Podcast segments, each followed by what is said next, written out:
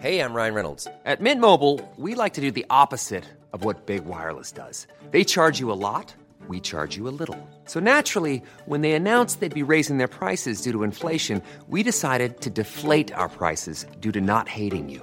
That's right. We're cutting the price of Mint Unlimited from $30 a month to just $15 a month. Give it a try at mintmobile.com slash switch. $45 upfront for three months plus taxes and fees. Promo rate for new customers for limited time. Unlimited more than 40 gigabytes per month. Slows. Full terms at mintmobile.com.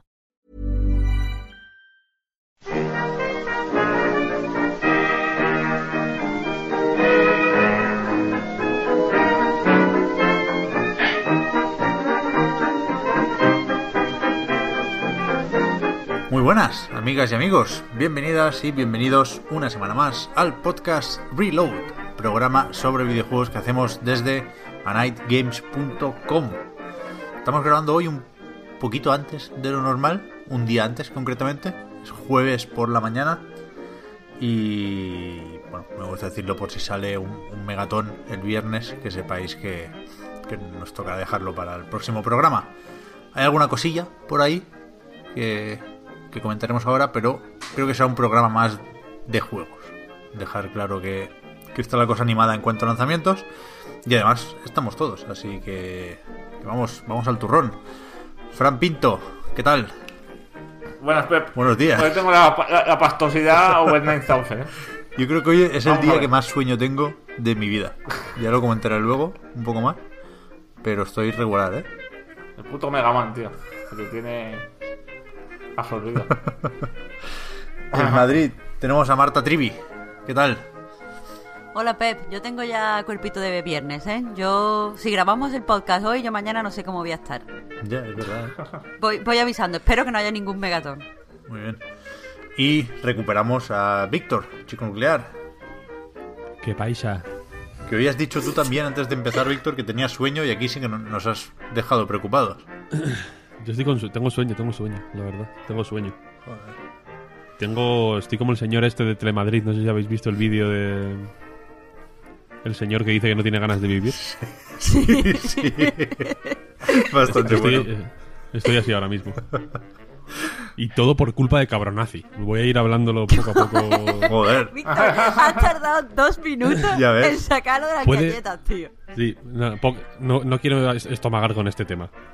Pero espero que mañana se anuncie que el Minion de Cabronazi, el mini- Hitler Minion de Cuétara, para el Smash Bros. Esa es mi, mi predicción. Pero es un Hitler sin bigote, ¿eh? O sea, ahí no han jugado fuerte, pero no se han atrevido a, a meter nada de todo, ¿eh? Pero es como todo el mundo pensaba que el bigote era eh, condición sine qua non para que Hitler fuera Hitler, ¿no? Claro. Hitler sin bigote no es Hitler, ¿no? Digamos. eh. Es una marca de, de la casa, claro, claro. Y sin embargo, hemos descubierto que no. Es como Aznar, ¿no? Que Aznar sin bigote. Tú, tú pensarías que no es Aznar, ¿no? En plan, bueno. Ahora ya estamos acostumbrados a Aznar sin bigote, vaya. Pero en su época. Bueno, ten- a ver, Aznar eso sin es bigote. Estamos, no seguros de que no lleva bigote porque tiene, tiene Claro. una cosa ahí. Yo, yo no tengo claro que no sea un bigote eso, ¿eh? Tiene ahí un- Es que eso, yo, yo le veo el bigote porque, porque ahí está, o sea, tiene, si tú entras y cierras los ojos, tú le ves el bigote. Pero O esto sea, es. Yo no sé hasta qué punto es nuestro subconsciente que le pone el bigote ya automáticamente. Por la memoria que tenemos, ¿sabes? O o que- realmente o hay igual, algo ahí, ¿eh? o igual se ha teñido el bigote de color carne. Joder. Es un skin del Fortnite.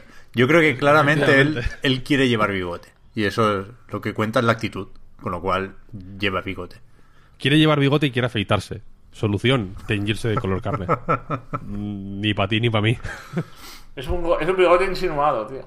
Sí, que es verdad. Total, que estáis reduciendo el fascismo a pelillos en la cara.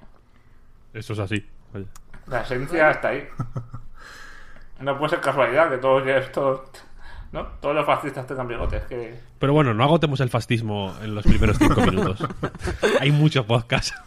El tema es que ayer estaba todo el mundo en Twitter con las malditas galletas.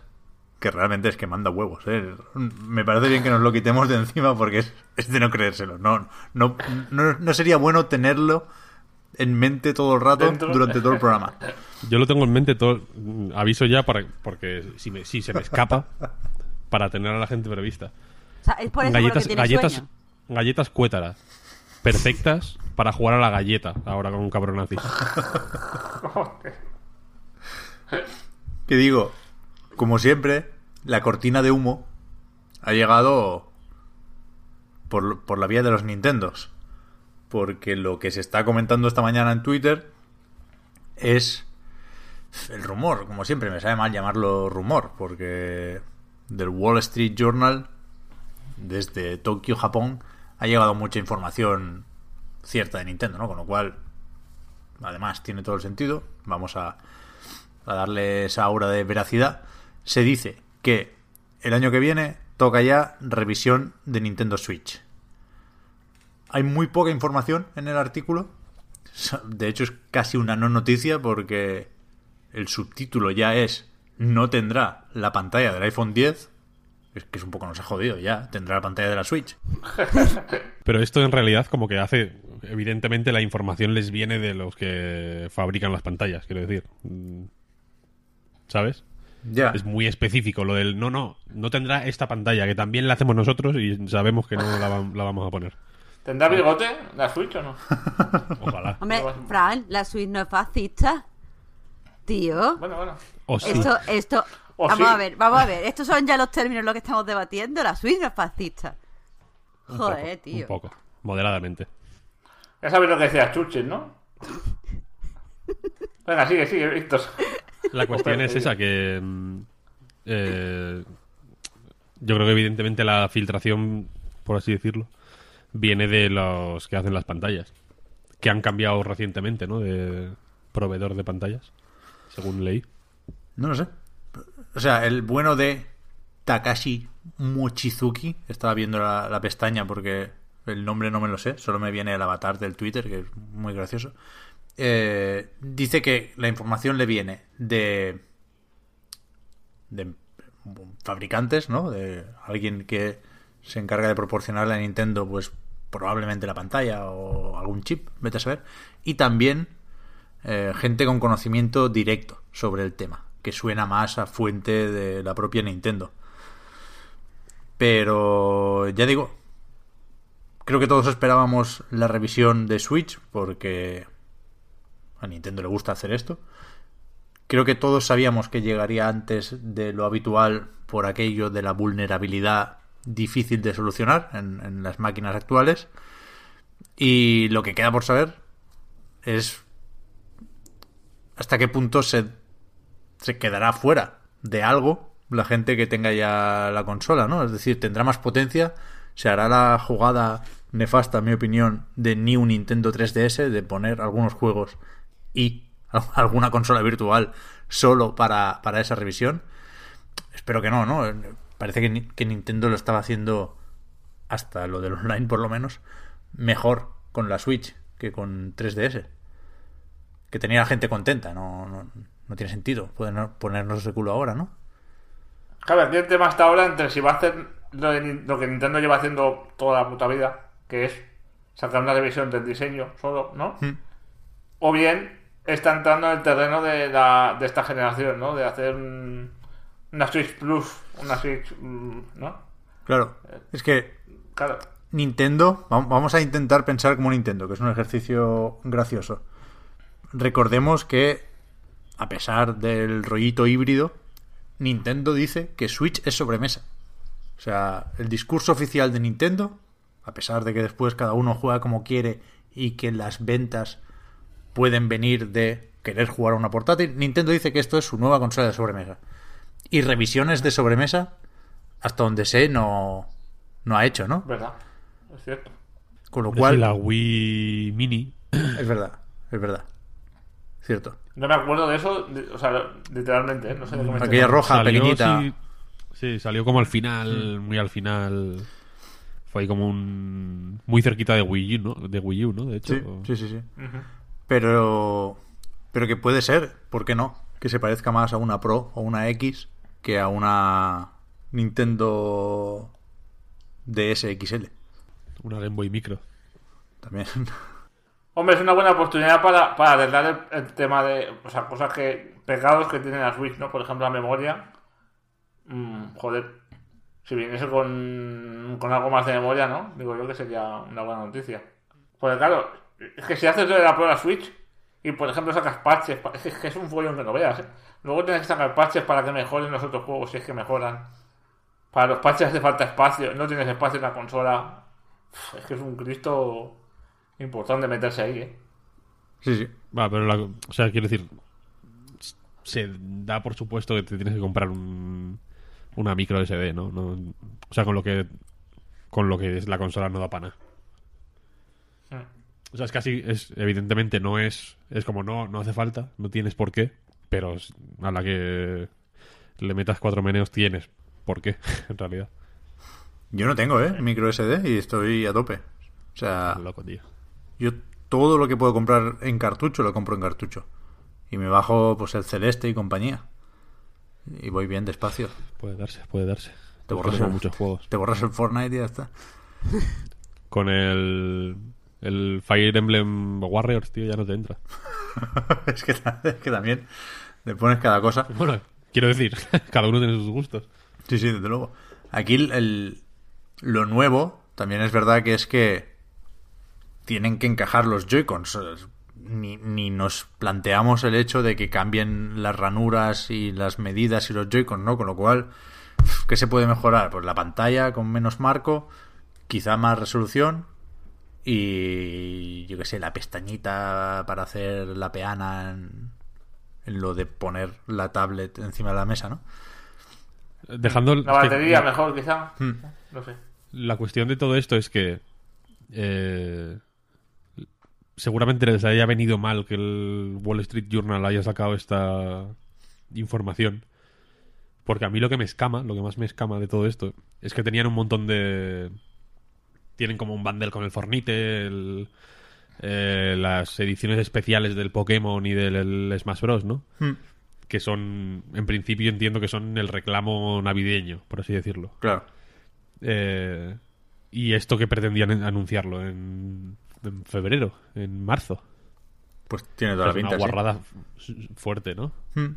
Lo del Quiero Sma- decir, lo del Smash si es bueno, fuera- pero yo creo que con el Pokémon no, no va a afectar, ¿no? Que la gente que quiere una Switch con el Pikachu, pues no, no creo que lea el Wall Street Journal. Independientemente de lo que lea o deje de leer, quiero decir que si. No, ah, quiero decir, no me resulta imposible pensar en alguien que diga, hostia, pues me mola, ya que sacan esta, pues me mola, me la voy a comprar. Pero si sabe que en verano sale otra, Sí, sí, sí. mejor, en teoría, pues que diga, hostia, pues igual espero, ¿no?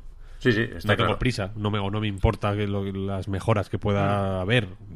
Están torpedeando a Navidad un poco, ¿no? Quizá. Sin querer. Eh, les o sea, el, el diario les está torpedeando. Sí, el- sí, sí, sí. Información. pero, que la- pero que de la otra forma es una guarrada, ¿no? Que sacar cosas sin avisar de que vas a sacar otra mm, ligeramente mejor o no en, en unos meses. Es que son es medio año ¿eh? de diferencia. Que te puedes esperar perfectamente y ya cuando eso te la compras, yo qué sé. En O principio- igual lo anuncian pasado mañana, es que no lo sé. Ya.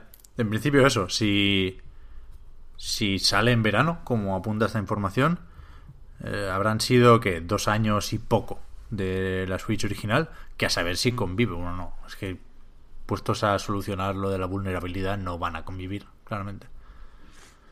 Yo fantaseaba con la posibilidad de que si realmente lo que quieren es eh, eliminar, digamos, o, mitigar los efectos de esta vulnerabilidad, que al final imagino que les repercute en ventas de juegos, eh, que hicieran algún tipo de plan renove o, o algo así para mantener, porque si te fijas en el lo que es en la consola, nunca hay ningún tipo de marca de personalización, por así decirlo, ¿no? Siempre es en el dock y en los Joy-Con. La consola es siempre el mismo chisme. Sí, claro. Sí, sí. Pues, eh, pues que igual hicieran algún tipo de plan renove para eh, cambiar únicamente esa parte, digamos, ¿no? O, o incluso venderla por separado, ¿no? Del todo, en plan dirigido a gente que ya tenga la Switch como para eh, actualizar eso, vete a saber. No sí, sé. no sé, ¿eh? No estaría mal, pero a ver, Nintendo es la compañía que vendía portátiles sin cargador, porque ya lo tenía de antes, ¿sabes? Por eso, ya tienes el dock y los Joy-Con, pues cómprate la mierda esta y ya está. y vas volando. Tampoco si al final es lo mismo. A ver, a ver, eh, es bueno prepararse con optimismo para esto, pero aquí todos O sea, a mí me parece, quiero decir, me parece una mierda, como un, co- como un coco, ¿eh? Eso iba a de, decir. este, de este asunto. Porque si llega esto. Si llega esto ahora y funciona medio bien, eh, en dos años hay otra. Hombre, O claro, antes. se apunta, de hecho, en el... O no, lo decías tú, Víctor, en la noticia, que, En- que Miyamoto dijo que Sí, sí, sí. quería que Switch, en la versión que, que toque, durara más de lo normal, con lo cual, pues igual... Esto lo van alargando. Claro. Si el streaming empieza a despegar y sale de Japón y la cosa como que va funcionando, pues con la Switch te sobra, ¿sabes? En realidad. Un poco como lo que quizá quiera hacer Microsoft con la mm, supuesta Xbox, está un poco más dirigida al streaming, que se estuvo rumoreando también, ¿no? Como un aparato menos potente, pero que, que funcione perfectamente para streaming. A la que te pones ahí, pues yo qué sé, tienes un aparato que igual es- puede ser más barato, aunque no sea tan potente de manera nativa y tirar todo por streaming y demás. Ahora que Google está metiéndose en el en el melme, Ya ves. Pero se iba a decir, aquí todos tenemos la Switch, ¿no? en efectivo. ¿Cuánto, y todos nos la hemos comprado, ¿eh? ¿Cuánto os jodería que, que se confirmara esto con los tiempos que se comentan? A mí no mucho, porque tampoco, tampoco es que la Switch la compré con el espíritu de tener lo mejor de lo mejor, ¿no? ¿Sabes? Es, es, una, es una llave para acceder a ciertos juegos propios de Nintendo, sobre todo para mí, vamos. Mm, Entonces, eso ya lo he conseguido lo voy a seguir consiguiendo, a menos que hagan la, la cerdada esa que decir de, de que sean incompatibles con esta y que tengas que comprarte la siguiente. A menos que suceda eso, yo no tengo ningún problema con que saquen nuevas versiones, no sé vosotros. Claro, No, yo, yo- estoy yo estoy igual. yo me la yo es que eso me la compré para, para tener algo para jugar, eh, o sea, en vez de sobremesa como portátil, porque me gusta más. Y no quiero que sea la hostia, mm, que se vea todo maravillosamente genial. Simplemente quiero jugar a portátil porque me gusta. Entonces, pues que se actualiza el hardware, pues muy bien. O sea, a mí el, el- el leer sobre esto no me hace venir automáticamente ganas de renovar la Switch. Es algo que no me planteo en principio y si lo acabo haciendo será porque me convence la revisión, con lo cual bienvenida sea. Si mejora pues esos pequeños inconvenientes que tiene Switch, ¿no? Lo de no poder cargarla cuando estás en modo sobremesa, lo de no sé qué, lo de los marcos de la pantalla. Le mete, pues yo qué sé, si no son 1080, 900p a la pantallita. Pues igual, igual me lo planteo, porque esa es otra. Se se reforzaría la idea de que este año ha sido un paréntesis extraño para la consola, ¿no? Es verdad que vienen Pokémon y Smash que van a vender lo indecible, pero ha, estado y que han ido llegando cosas, ¿eh? Pero la sensación es un poco la que nos queda después de cada direct, ¿no? De que tenemos que, que hacer un esfuerzo para repasar todos los títulos y decir, bueno, sí, ha habido algo, pero no, no, no estamos tan, tan arriba como el año pasado con Mario, Zelda, Splatoon. Hay como un paréntesis y el año que viene, supongo, acompañando este nuevo hardware, pues habrá otro empujón bestia con Metroid, esperemos que con Bayonetta, con Animal Crossing, con Yoshi. ¿No? Será como un como eso, como la segunda juventud de Switch. Sí, sí, sí. Yo creo, imagino que sí, vaya, no. Yo creo que el Smash ya va a, a poner las cosas en marcha y el Pokémon. Y que de todos modos este año, o sea, a lo mejor este año, como dice Pep, ha sido un paréntesis, pero este año es el que más Switch se han vendido. O sea, mucho más que el año pasado. Entonces, eh, al venderse más Switch, hay mucha gente que ha estado descubriendo los juegos anteriores este año. Como que tampoco ha sido, quiero decir, no ha sido para todo el mundo, ha sido para los que se compraron, bueno, yo también me la compré, pero para los que nos compramos la Switch de entrada. Pero para mucha gente ha estado a topísimo con todas las cosas que ya tenía la Switch que ofrecerles este año y sin tener que esperar. Sí, eso en realidad Nintendo suele eh, con bueno con la mayoría de los juegos en realidad los suele tratar más como long sellers por así decirlo, ¿no? Como que va haciendo publi del pues yo qué sé, de- en el caso de 3DS que igual es más explícito porque lleva más años se ha ido haciendo publi de New Super Mario Bros. 2, por ejemplo, muchísimo después del lanzamiento. O sea, quiero decir que estaban que había marketing del juego, o sea, que, lo, que lo, evidentemente lo pretendían tener en, el, circulación eh, en, ese momento, aunque fuera un juego antiguo, de Tomodachi Life, ¿no? El, el Mario Kart 8, por ejemplo, es claramente un juego que se tiene que vender durante años y años y años. Que no va a... O sea, que, que no eh, vive y muere en, en el primer mes, sino que se sigue anunciando ahora, se seguirá anunciando en Navidades, se hablará del Mario Kart 8 y del Mario Tennis, por ejemplo, aunque sea más flojo. El año que viene se va a anunciar el Mario Kart 8 y, y el Mario Kart 8 lo vamos a ver durante tres o cuatro años. Yo sé, en, en Wii, por ejemplo, el Mario Kart vendió una barbaridad mm, absoluta, el Mario Kart mm, que no tenía ni número, ¿no? El Mario Kart Wii. Sí. Eh, y, y se vendió durante todo el tiempo de vida de la consola, digamos. O sea, que son juegos que, que están pensados para durar un montón en ese sentido. Y por eso y por eso y por eso yo creo que da la sensación de que a Nintendo se la suda un poco más eh, la gente que quiere como la novedad eh, en el momento y, y ya, ¿no? Y, y novedades constantemente, porque se la suda en cierto en cierto modo. Sí, sí. Porque tienen una serie de juegos que se van a vender constantemente y yo creo que lo que quieren es que eh, a la larga, digamos, cuando hayan pasado 4 o 5 años, alguien que compra la Switch mm, la compre con, unos serie- con una serie de juegos muy en mente. Posiblemente el Mario Odyssey todavía, ¿eh? Claro, claro, claro. O sea, Claro, que eso iba a decir vale, que te este compras verano- esto y tienes el Mario Kart 8, el Smash Bros, el Super Mario Party, el Mario Tennis, eh, todo esto es para jugar con los amigos. Y luego el, el Zelda, el Mario Odyssey para jugar en solitario, el Xenoblade, eh, bla, bla, bla. Entonces como que trabajan mucho, yo creo, esta sensación de catálogo con, con sus juegos en concreto. Y de, y de venderlo a la larga. No creo que consideren. O sea, imagino que tienen perfectamente en mente la posibilidad de que un juego no venda 10 millones en un mes, sino que los venda en dos años. Como que es un- algo que entra ya en sus planes. De toda la vida, además. Tampoco quiero que nos enrollemos más de la cuenta porque de aquí a verano seguro que volvemos a hablar de esto un- unas cuantas veces en el podcast. Está bien que lo digas 20 minutos después de haber empezado a hablar de ello. Pero bueno. Pero sí que, joder, yo ya sabéis, y voy a dejar de disculparme por ello, yo vivo en la siguiente generación ya. El- o sea, tengo un hueco para la Play 5 o para la Scarlet, la, la- la primera que llegue, en, en la mesa del escritorio.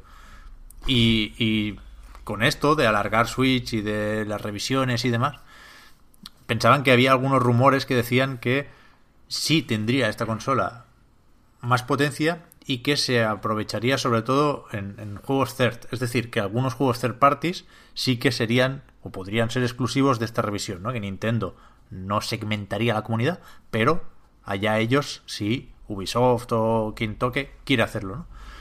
Y, y esto me parecería catastrófico por, por varias razones, pero la, la más importante es que en ningún caso Switch sería una consola de nueva generación. Quiero decir, si ya le está costando convencer a la third party ahora, imagínate cuando estemos con PlayStation 5 y la próxima Xbox. O sea, no, no rascará nada. Habrás cabreado a toda tu comunidad para volver a pillar el FIFA malo. El otro día leía que en Reino Unido, donde Nintendo y Switch no, no, no, no lo petan tanto como en otros sitios, ¿no? Pero bueno, son las cifras que tenemos. Las ventas del FIFA 19 de Switch eran un 1% del total de las ventas de FIFA. Joder. O sea, la, la batalla absurda, desde el primer día lo dijimos, por conseguir juegos third parties, más allá del Fortnite y del, del que toque que, que haya que tener sí o sí. O sea, ni el FIFA hay que tener sí o sí. Bueno, es que FIFA es un caso especial ¿eh? también. Ya. Particular, ¿eh? Porque, porque la ventaja de poderlo llevar en el bolsillo y tal no tiene mucho sentido porque ya existen las, las apps para gestionar todo el tal, que es lo que engancha a la gente. Ya, Entonces, eso ya lo puedes usar en el móvil, ¿sabes? pero que da igual, Que- que la gente no quiere ser- parties en Switch. O sea, lo- los, Ya, los ya. querría si fueran de otra forma, pero es que no, no van a ser de esa forma, y menos en, en 2019, en la segunda mitad de 2019. O sea, que Nintendo se centre en lo suyo, que haga bien lo suyo y que tenga contentos a los suyos. No, no vamos a tener Red Dead Redemption 2. A partir de aquí da igual. Hmm. Ya me- ahora sí me cabreo un poco esto de la revisión, ¿eh? Más, más que hace 10 minutos. Pero bueno, es que... yo al pensarlo contra ti mismo. Sí, Queda sí, yo ahí. No, porque hace un rato era muy optimista y, y esto me dura poco. O sea, sé que, que va a salir mal, que la van a liar de alguna forma. Y, y ahora Pero estoy yo- viendo cuál puede ser esa forma. O sea, yo pienso que la van a liar también, no te quito la razón, pero también creo que es que no todo el mundo, esto va a sonar a súper, que me estoy metiendo contigo, pero no es así, pero que no todo el mundo tiene el mismo ansia por la novedad en juego que tienes tú. Quiero decir, claro, creo claro. que la... Claro, entonces creo que hay otra filosofía de jugar, sobre todo para gente que a lo mejor no está muy interesada en novedades o para gente que no quiere invertir mucho dinero porque juega, o sea, le dedica un tiempo medio o bajo a jugar y que, y no sé, a ellos les dará igual que salga la Scarlet y le dará igual cualquier otro tipo tal. Mientras tenga la Switch, de vez en cuando Nintendo les dé por un caramelín y jueguen su caramelillo y de vez en cuando encuentren un indie, pues están contentos con eso. Y bueno, quiero decir que, que no creo que, que la, la nueva generación inminente afecte de alguna manera a Nintendo. Porque Nintendo sabe a quién está vendiendo, cómo lo está vendiendo. Y, o sea, el hecho de que sigan apoyando la 3DS indica que es que se la sopla muy fuerte lo que estén haciendo Sony o Mi- Microsoft o lo Pero, que sea. pero Switch tiene un punto o ha tenido un punto de perseguir esa quimera, ¿no? Y, y de ahí sale el Sí, Doom. como Wii U, no te el, jodas. el Doom para, para Switch. eh, Que, que está muy bien para decir, Switch puede mover el Doom, pero a la que te pones a jugar dices, no, esto no es natural. Y, y es una pose por parte de Bethesda, porque ahora viene el Fallout 76, que búscalo. A lo mejor sale para la New Switch en, en febrero de 2020, ¿sabes? Es que, es que, se, ve, se ve venir, es que no, no vamos a ningún lado. Dame Mario, dame Zelda, tío, y llámame tonto y dame un bayoneta y ya está, ya está. Da la sensación de que al principio lo intentan siempre y luego se rinden, ¿no? Claro. Porque supongo que quieren subirse siempre mm, a la ola de lo que se lleve en el hardcore game. O sea, en plan, Claro, hay que bueno, tenemos logos. unos publicistas, claro, tenemos unos publicistas que dicen que esto es lo que se lleva, tenemos que ir a por esto, pero después como, bueno, pero somos Nintendo, tío, ¿qué más da? Y ponen así como el emoji de encogerse de hombro. Y ya está. Y que en realidad, o sea, por ejemplo, en el caso de Wii, que fue raro, digamos, porque era una consola menos potente, muy rara a nivel de, de controles, que hacía algo radicalmente opuesto a, a lo que hacía Play 3 y, y 360, que no podía mover los juegos de, de Xbox 360 y Play 3 sin... eh, pues sin los retoques que hace falta también para moverlos de One y Play 4 en Switch al final todo el mundo quería sacar juegos, aunque fueran juegos de mierda o shovelware o, como quieras llamarlo, eh, porque había muchas, simplemente. Sí, o sea, que en, que en el fondo, evidentemente, yo creo que Nintendo no quiere enfadar, digamos, o contrariarse con nadie de primeras, aunque se tengan que comer el FIFA malo, que igual les da igual.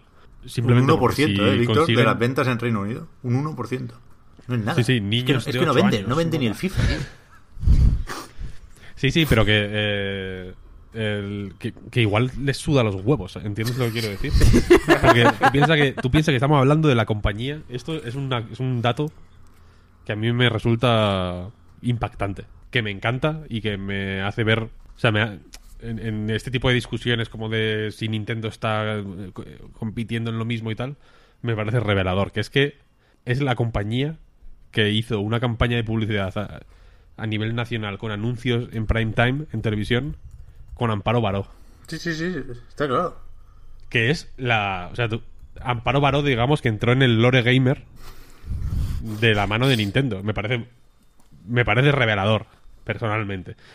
Eh, entonces igual es que se la suda lo del FIFA, quiero decir, porque saben que si de pronto hay 80 millones de Switch o 100 millones de Switch, que lo dudo sinceramente, pero bueno, eh, Electronic Arts va a querer hacer cosas para Switch eh, como sea. Tú piensas que Electronic Arts para la Wii, que entiendo que no es eh, un Mass Effect, por ejemplo, o entiendo que no es un, un, un FIFA bueno, entre comillas, eso lo entiendo perfectamente, pero que hizo un, un puto juego con Steven Spielberg.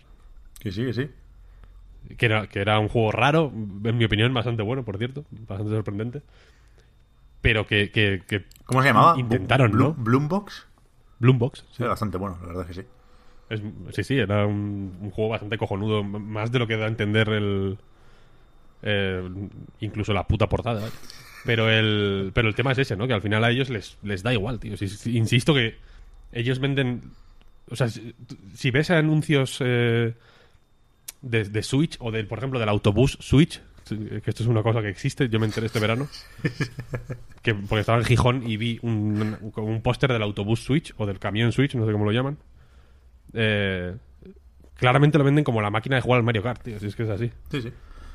Pero cuando... Les da igual que no sepas ni que existe el, el- el FIFA. Pues que el tema, que, que- que a, a toro pasado podemos decir que a Nintendo no le importa el FIFA. Algo tan loco como esta frase. ¿eh? Pero la cuestión es que, que, que no te puede no importar el FIFA. Quiero decir, y aprovecho para aclarar que todo lo que digo, que después me llaman hater de Nintendo, que es lo más loco que, que me han llamado nunca. Que, que yo esto lo, lo, lo digo porque quiero que le vaya bien a Nintendo y quiero que estén cómodos y felices todos los que estén en Kioto y alrededores. Pero tú imagínate la turra que le daría el Patrick Soderlund en plan perdonavidas al pobre Kimishima por salir a enseñar el logo de EA en la presentación de enero de 2017 de la Switch.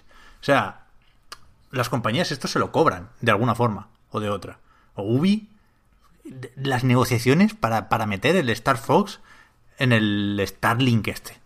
Todo estos son unos dolores de cabeza que Nintendo se puede ahorrar, porque Nintendo lo que tiene que hacer es decir, mira, no quiero saber nada de vosotros, no os voy a responder los mails y voy a hacer más labos. El Nintendo Labo es lo máximo. O sea, no, no, no me llaméis hater de Nintendo porque yo estuve el martes pasado montando el volante del, del kit vehículos del Labo y disfrutando como un animal. El, el Labo de los vehículos es prodigioso. Y eso es lo que tiene que hacer Nintendo. Y dejarse de Bethesdas y de mandangas, tío. Y de, de revisiones de la Switch. ¿Para qué? Si funciona la caña del Labo. Si esta consola es perfecta. Wow, Por eso- todo, Pep. Hasta la última palabra de eso. Claro, yo, yo quiero que yo quiero que se mejore, vaya, ¿eh? que no se preocupen por hacer. O sea, me, me parecería lo último, cabrear a, a la comunidad de Nintendo para poder rascar la versión mala de un third party, tío. No, que no, que no. En fin, vámonos, Frank, que te veo con ganas de, de cambiar de tema. Elige, elige tú. Bueno, eh, joder, el otro megatón de la semana yo creo que es el vídeo filtrado Ahí está, del nuevo juego de Harry Potter. es verdad. A pesar que decías el Eh. vídeo filtrado de la reunión en la que se hizo eh, la colaboración entre Cuetra y Cabronazi. Ese me gustaría verlo, ¿eh? Me gustaría saber el proceso por el que pasaron personas humanas para llegar a, a la conclusión que hemos No sé llegado. si estáis bueno. escuchando ruidos como de, de papel rompiéndose. Sí, yo también. ¡Ah! Me acaba de llegar un, Un sobre de Sony. con Astrobot Rescue Mission. Rescue Mission. Que en es CD. uno de los juegos que vas a comentar hoy. Uno de los juegos que, que voy a hablar hoy. Así que nada, sigue, Frank, que me pongo a jugarlo rápido. Nada, nada, yo venía a pasar de testigo a Marta, que es la Potterhead. Uf, ya. Por- eh, Para mí ha sido la noticia. Yo, yo desde, antes de pasarse, yo desde fuera, decir que, que sin ser Potterhead ni gustarme mucho Harry Potter, me parece interesantísimo lo que puede ser este juego, me, me gusta mucho lo que he visto. Ahora tú, Marta. No, no, si es que totalmente normal que te interese. Si es que una cosa es que no te gusten los libros de Harry Potter porque siguen a un protagonista, es una historia cerrada o lo que sea, pero es que el universo está ahí y tiene un montón de lore y un montón de posibilidades. Y que, yo qué sé, este vídeo que se ve maravilloso, se ve tan maravilloso que yo pensaba que era mentira cuando salió. O sea, yo es como, esto no, no puede ser verdad, esto no se está haciendo. Esto es cuatro fricazos que se han puesto a hacer un vídeo para, yo qué sé, para trolear. Yo qué sé, yo pensaba que era mentira. Y ahora que es verdad, estoy, estoy a topísimo. Porque es que eh, lo dije, no sé si os acordáis, cuando hablé un poquito del Howard Mystery, que, que es que eh, nunca se ha adaptado bien Harry Potter a los videojuegos. Porque. Creo que por culpa de Warner Bros., es que creo que total, vamos, estoy totalmente convencida que por culpa de ellos, eh, siempre se han centrado los videojuegos en Harry y en seguir la historia de Harry y en recrear las películas o incluso en los juegos como este del libro de hechizos. Todo es, bueno, vamos a usar las cosas que ya te hemos presentado en las películas, los hechizos que ya has visto y solo te vamos a dejar hacer esto y el juego, no sé, como que han estado muy limitados, no han aprovechado el universo que tenían ahí detrás. Y esto parece exactamente lo que estábamos pidiendo cuando pedíamos un juego de Harry Potter, que es un RPG en el que tú o sea, no se sabe si puedes elegir tu casa, pero al menos si puedes elegir qué habilidades vas a explotar, donde se va a ver partes del universo que a lo mejor son de, de los productos paralelos a Harry Potter, rollo animales fantásticos y tal. Eh, bueno, animales fantásticos, tanto las películas como el libro de animales que sacó Rowling. Y, y no sé, es que no, no se le puede poner ninguna pega. Me da pena que eh, lo hayan decidido ha- hacer, que además se ve maravilloso, en plan super currado. Pero me da penilla que hayan decidido hacer ahora cuando tantos indies van a coger la ambientación de escuela de magia, RPG y tal Hmm. para explotarla. Es como, bueno, pues si lo están haciendo estos, quizás nosotros podamos hacerlo y pasarles por encima. Entonces eso me fastidia porque a mí me encantan los juegos independientes. Pero A mí me ah, parece, me parece flipante que en 21 años, estaba mirando ahora, la, la primera novela de Harry Potter se, se publicó en 1997. ¿En serio? En 21 años de franquicia demoledora, porque es demencial, o sea, lo que mueve Harry Potter es una cosa absurda, no se ha hecho nada decente, pero es que ni una cosa decente. Bueno, y, esto- algunos, y pasó, por- de, pasó de no estaban mal, tío. Sí, estaban Pero- bien, tío. El de Play 2. Pero, pero no son muy recordados, no son una cosa que digas, joder, no sé, no, yo no, no lo recuerdo como un gran éxito, vamos. pero porque no es Y, lo que querían recuerdo los que fans. pasam- y os recuerdo que pasamos por la época de, de ma- mayor pico de los MMO. Y es una franquicia que se presta mucho al MMO también, a, ¿no? a juntar a mucha gente. Con, y no, no acaba nunca de hacerse nada bueno, bueno de verdad, creo yo, no sé. Pero porque yo creo que Warner Bros. eh, como que tenía interiorizado que lo que funcionaba era Harry Potter. O sea, el personaje Harry Potter y los personajes de Harry Potter son los que venden. Y no se dieron cuenta, porque mm, yo creo que no están muy despiertos, porque la comunidad siempre ha sido así, que lo que la gente quería era el universo y meterse a sí mismo en ese universo. O sea, la gente lo que quería era ir a Hogwarts. Entonces, mm, todo lo que no sea eso, pues ha quedado un poco como como un intento de sangrar dinero, pero nada más. Quiero decir, por muy bueno que fuera, no sé a qué juego estáis refiriendo de, de Play 2, al de Azkaban. No sé, no sé, yo sé que eran algunos de, de Electronic Arts que yo no, Hmm. no cuando lo jugué, no, no sé cómo llegó a mí, pero yo no sabía absolutamente nada de Harry Potter y me acuerdo solo de las grajeas. Había muchas grajeas. Bueno, Ah, y tenía lo vale, del Quidditch los también. paralelos Joder, a las películas. Bastante guapo ese juego. Claro, pero es que al fin y al cabo es eso, seguían la trama de las películas. No te daba una sensación de estar tú mismo metido en el universo.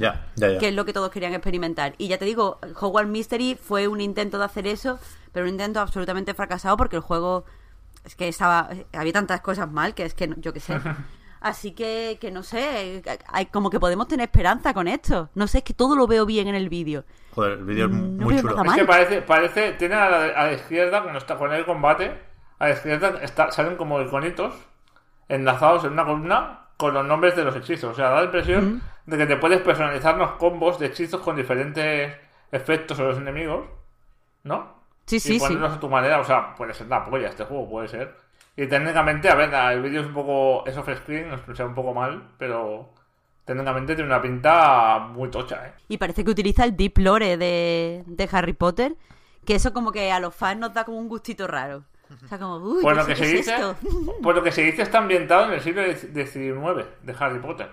O sea, Sí, lo, lo he leído. en- Animales Fantásticos, si, corrígeme si me equivoco, creo que Animales Fantásticos eh, eran los años 20 o 30, ¿no? Sí, 1920 es. Y este es mucho antes todavía, es 30 años antes. O sea que no habrá, seguramente no habrá ningún personaje que.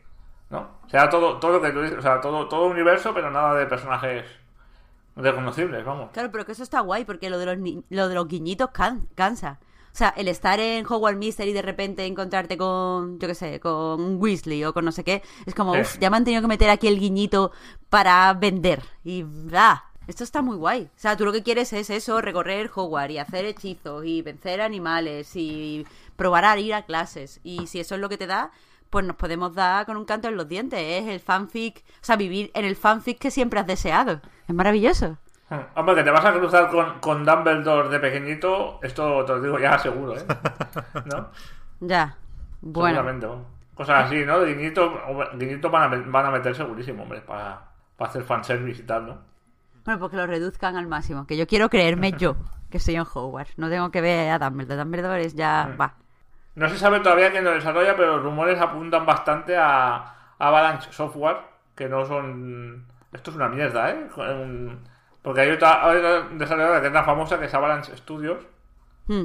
la de, los- de Ca- Just Cause, y el... Bueno, todos estos juegos en, que está haciendo ahora el 2 y tal, Exacto. y no tienen nada que ver. No, no. Aunque las dos, han estado de alguna, las dos han estado de alguna manera asociadas a Warner Bros. también, porque esta Avalanche Software es propiedad de Warner y la otra hizo Mad Max con Warner, entonces Es verdad. yo siempre me digo con ellas un montón. Yo creo que van a cambiar el nombre y se van a poner algo del universo Harry Potter, porque está clarinete que, que van a estar unos cuantos años haciendo juegos de, de esa franquicia. Estos son los que estuvieron como un mes cerrados, ¿no? Unas Eso iba a semanas decir. cerrados. Estos son los que, los que hicieron el Disney Infinity, que sí fracasó, desde luego. Creo que no fue por su culpa. Creo que es un estudio muy, muy, muy, muy válido. Que de hecho eh, revalorizaron los juegos de Disney con aquel Toy Story, Toy Story 3, supongo que era, ¿no? Por coincidir con la película. Y, y Disney los chapó y Warner dijo, bueno, pues te compro porque tengo, tengo un plan para ti, que ahora sabemos cuál es. O sea, Me acuerdo, me acuerdo que cuando resucitó Warner, lo primero que hicieron fue el Cars 3, que estaba a sí, medio sí. de Disney. lo- se, se lo quedó Warner y lo, y lo acabó para Disney. Sí, sí. Una cosa muy rara ahí. Fue un, es verdad, formaba parte del acuerdo, supongo. Y, y eso, a mí interesándome lo justo la franquicia, sí que viendo el vídeo se ve muy, muy, muy claramente que mucha gente había soñado con ese juego, ¿no? Y eso, eso es algo que a mí me, me- me llega muchísimo, me identifico un montón con ese sentimiento y, y por eso voy a topísimo con él. O sea, yo sé que este juego, ojo con el salto, ¿eh? Es el Dragon Ball Fighters de mucha gente. Pongo el Ya ves, ejemplo como juego bueno, que yo bueno. soñé Totalmente. literalmente, vaya, que yo algunas noches había visto algo muy parecido a Dragon Ball Fighters hace muchos años, ¿no? Y, y- y entiendo que esto pasa con este juego de Harry Potter, que por cierto se podría llamar Magic Awaken o algo así, que es un poco, Parece demasiado a lo de. ¿no? un poco Star, Wars, ¿no? Sí, raro. Sí. Pero, pero vamos, que dicen que todavía le queda un año de desarrollo y que va la cosa para largo. Pero, pero es evidente que Warner tiene un filón aquí y, y creo que lo van a saber aprovechar. De hecho, se llegó a decir que podría hacerlo Rocksteady, que no creo que tenga mucho sentido. Pero sí que creo que, que la idea de Warner es hacer lo mismo aquí que, que con Batman, ¿no? Y ojalá le salga bien, porque ya digo, creo que creo que ese fanservice hay que, hay que cuidarlo. Además, es un juego yo, por lo que estoy viendo en los comentarios, le pasa a mucha gente como a mí. Gente que incluso. le Yo he visto las películas de Harry Potter, pero hay gente que, que ni siquiera las ha seguido o que no le interesa nada el mundo Harry Potter o que, o que incluso no les, les, les- les cae antipático y están viendo en el juego algo interesante. Eso, es- Sí, eso sí. es importante. Que Sí, no solo apeles a los fans, sino que también atraigas a gente de fuera. totalmente. La, la ambientación es atractiva. O sea, Sí. quiero decir, no te puede gustar la- te puede no gustar la historia, pero como ambientación, el hecho de vivir en un mundo mágico, poder hacer hechizos, luchar y tal, eso es muy atractivo para cualquier videojuego. Quiero decir, un videojuego random con magia, que sea un RPG, que no sé qué, eso ya mola Hmm. por sí. Sí. Sí, sí. ¿Qué más? Comentamos lo de lo de CD Projekt. Ay, con, Vale. con mucho cuidadito, ¿eh? Que estamos lidiando con los fans del Bruger. Ya, ya. Cuidadín. Pero claro, aquí hay algunos, los fans de verdad tendrán el corazón dividido. Porque sabemos que han disfrutado mucho con los juegos del estudio polaco, pero también disfrutaron o han disfrutado mucho con, con los textos del autor polaco, de Andrzej Sapkowski, eh, alias Don Andrés. Ahora que no tenemos ya aquí a, Iniesta, pues este es el, el- el escritor de las novelas de, o las historias de The Witcher, el creador, en definitiva, de Geralt de Rivia, que ha demandado a CD Projekt porque quiere que le den dinero, evidentemente. Eh, un, una- un- un detallito. No es una demanda, ¿eh? O sea, es una demanda de dinero, pero no es una demanda judicial todavía. Esto aún no ha llegado a, a juicio, ¿eh? Ah, vale, una demanda Cuidado. de que les ha Es llamado. una petición. Es que, claro, como dicen demand of payment, suena un poco así. Vale, vale. No, vale. no, es una, es una petición de dinero. Y sí que en el texto hablan de temas judiciales, pero aún no ha entrado. No se ha, no se ha producido la denuncia o la demanda, ni está la cosa en proceso judicial, ni nada. El- se supone que es un primer paso para conseguir un acuerdo, que es lo que buscarán ellos. Y por eso han tirado tan alto, ¿no? Pide 14 millones de euros. Ya ves. Que Pero incluso es aunque como estés de algo acuerdo. legal. O sea, quiero decir, aunque no sea una demanda, es, él le ha mandado, yo lo había entendido así, él le ha mandado una carta que tiene, o sea, como que, como si fuera un burofax. Que tiene que quedar constancia exacto. que la Es, es un, es un concepto legal, pero no está no es judicial todavía, ¿sabes? Vale, vale, vale, vale. Es que así lo había entendido No. yo, pero no estaba segura. No está interviniendo ninguna autoridad, por decirlo de alguna manera. ¿sabes? Todavía. Entonces, sí que hay cierto tono de amenacita, ¿no? Entre, bueno, si no nos pagáis, pues esto lo llevaremos a juicio, ¿no?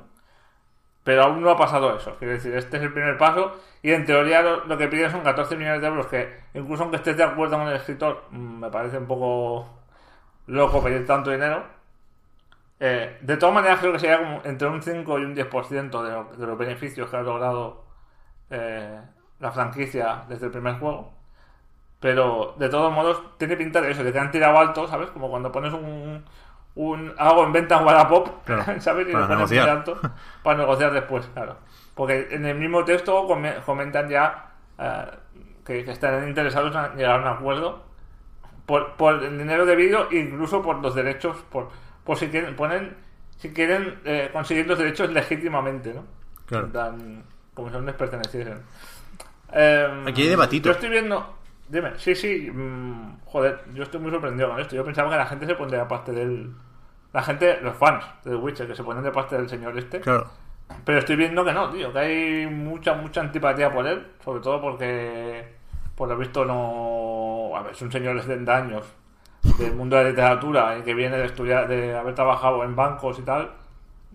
Pues entenderemos que no tiene, no tiene una vida muy relacionada con los juegos y les tiene cierta antipatía, entiendo. Sí, de hecho el tío ha hecho varias declaraciones como casi menospreciando el trabajo de CD Projekt, ¿no? Sí. Quitando la importancia y ahora se...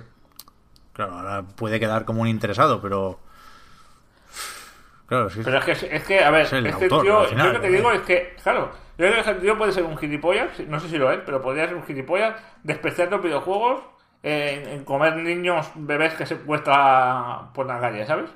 Pero eso no quita que sea el autor, que decir, una cosa no tiene nada que ver con la otra. Eh, los derechos de autor no es un premio que te das a alguien por ser agradecido, por ser buena persona, por ser amable o por llevarse bien con, ¿sabes? sino que es, es una participación indirecta en el mundo de, de The Witcher.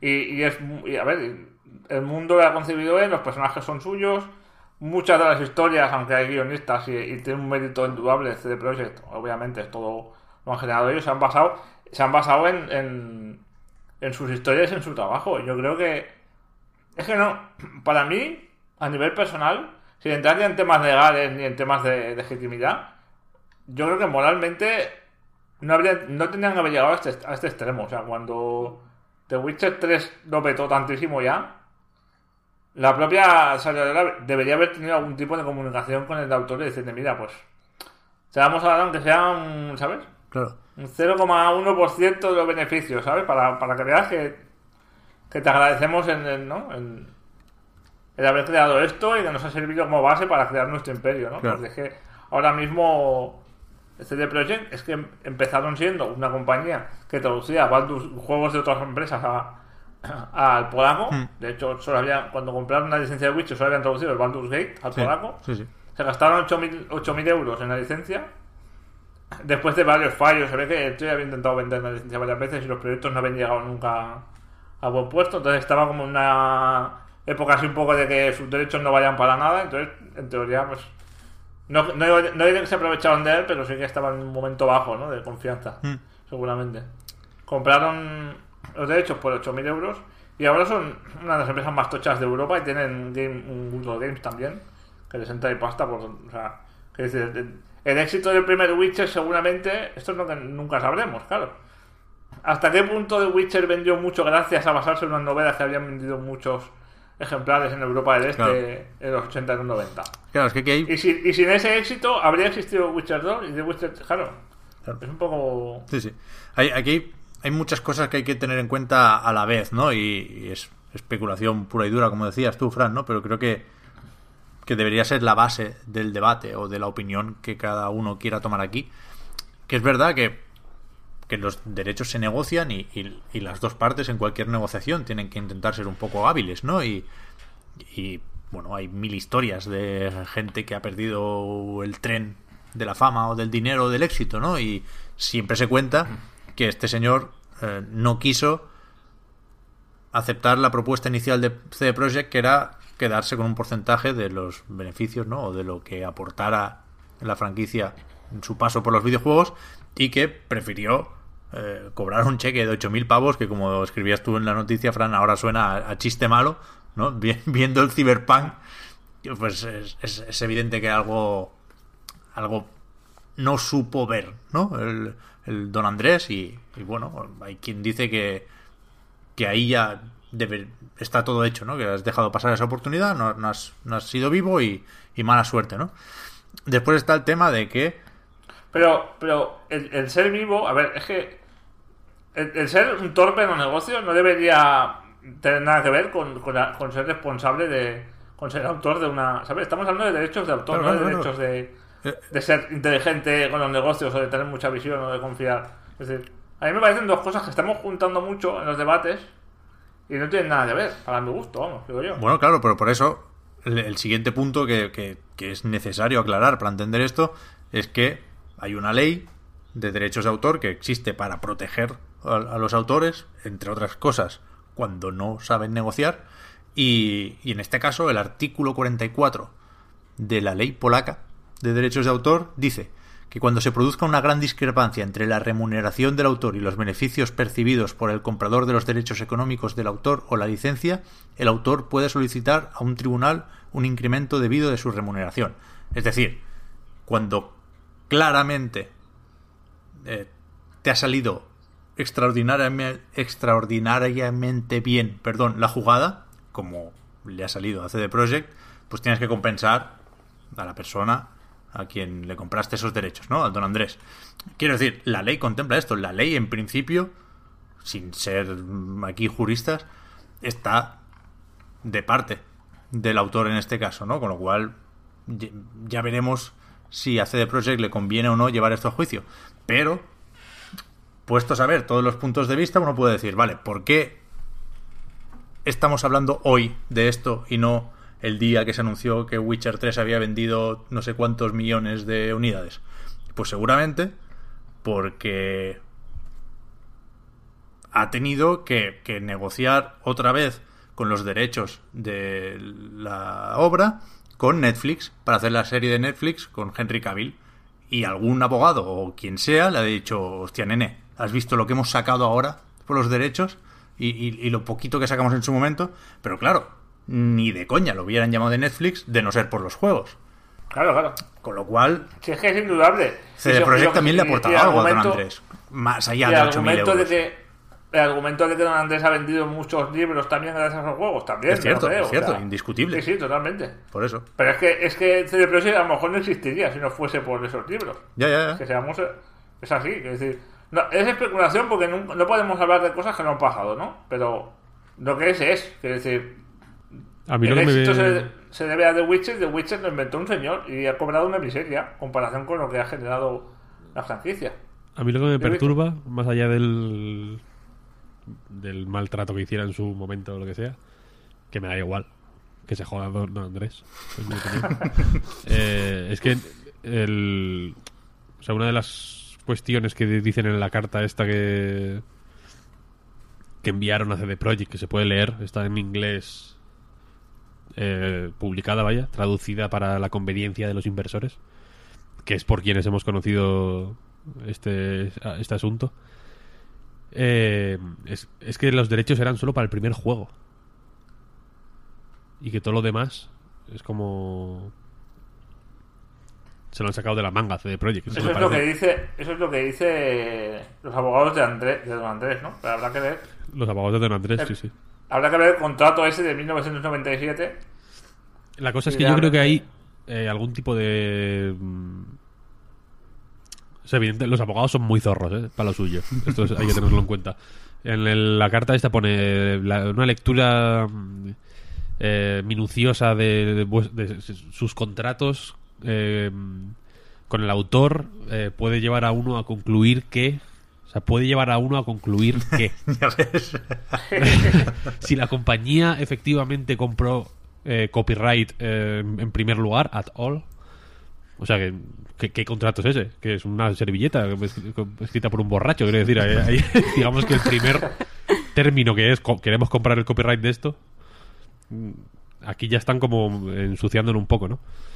Eh, eh, solo concernía al primer juego de la al primero de la serie de juegos y por tanto la distribución de lo- todos los otros juegos incluidas sus expansiones eh, add-ons etcétera es sencillamente mm, unlawful, no sé. Ilegal sería. Alegal, ilegal. Eh, esto, es- esto, me- esto a mí es lo que más loco me parece. Hombre, Que, que se pueda, digamos, eh, retorcer el contrato de tal modo que se entienda eh, que solo que es el único que es legal es el Witcher 1. claro, pero a mí Y me sorprendería demás, no. mucho. O sea, aquí ya no solo, no solo hablamos de CD Projekt, quiero decir, a partir de. El, segundo Witcher, que sería el, el primero ilegal, ya entran. Tenemos aquí a Bandai Namco, tenemos aquí a Warner haciendo editoras en distintos mercados. Me sorprendería mucho que no se miraran el contrato. Me sorprendería mucho que después de The Witcher 3, después de nadar en dinero, CD Projekt no, no pensara en eso antes de decir, pues vamos a hacer también uno de cartas, va. que, que, que el Don Andrés Claro, nos claro. deja, ¿sabes? Yo estoy, yo estoy partiendo de la base de que el contrato es legal y es legítimo, ¿eh? Y está revisado y tal. Claro. Pero si realmente el contrato, si, si tiene razón lo que dice, Hombre, entonces 14 millones son pocos. entonces. Pero es que, es que va a ser una puta locura, ¿eh? Sí, va a ser sí. muy loco. Pero yo, yo también yo también considero que está todo porque efectivamente como dice Pep hay mil actores de por medio. Sí, claro. Me resultaría raro que de pronto sea como me cago en la puta, es verdad que no que al, que al final no compramos nada. Hostia, el viejo. tú. Hostia, es verdad. Que al final solo habíamos comprado el primer capítulo de la primera novela, la Virgen. Claro, ahí sería un, un Cristo, evidentemente. O sea, que no iría con los abogados, iría con los tanques, entiendo yo, el señor Andrés. Eh, pero que, o sea, hasta que no se aclare eso, yo, yo no, no, puedo- no tengo, no puedo tener opinión, la verdad. Claro, claro. Joder, Y la cosa es que si la eso. ley, si la ley que no, o sea, no me parece raro que, la- que haya una, o sea, insisto, que, que si la ley se lo permite, que vaya con todas. Quiero decir, si la ley le permite mm, entrar a, a las oficinas de C Project y sacrificar a un becario por porque está estipulado así en la ley polaca, que lo haga y que lo grabe y que lo suba a Instagram. Normal, Es que no en a mí stories, me que las parece- stories a- se borran. Es que me parece irrelevante que sea conocido o poco conocido. Que aunque te hubiese hecho un, un relato corto de. ¿Sabes? Y hubiese vendido tres copias. Si se han basado en eso, se han basado en eso, tío. Es el autor. Es decir, no Sí, tiene sí, nada que ver la pero que- ni nada. Es decir, son sus ideas, sus relaciones, sus personajes, su lore. Y es un lore muy concreto, además, porque cualquiera puede hacer un juego medieval fantástico, pero este es muy específico, ¿no? Con Sí, pero yo entiendo, que yo eslava y entiendo que tal. cuando juegas con las leyes de un- del, del copyright, eh, eh, tienes que jugar con todas las, con todas las consecuencias. ¿Sabes? Que ahí Vale, ya es. sí. eh, Si entramos- si entramos- a ver, si nos encerramos en que firma, eh, un- firmó un contrato y que se joda, pues.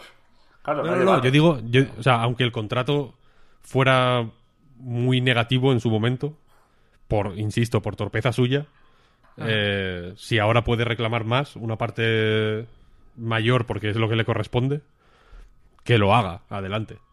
Pero que, in- insisto que al final, me, me- o sea, me parece una... o sea, a mí este, todo este drama que se está montando me parece un poco tonto en el sentido de que es una negociación totalmente privada. Quiero decir, no, al final no, no, no le veo no le veo relevancia por eso, porque es porque es empezar es intentar cuantificar eh, cosas abstractas que son incuantificables, como la influencia del autor en el en la mierda esta o lo que sea, porque yo qué sé.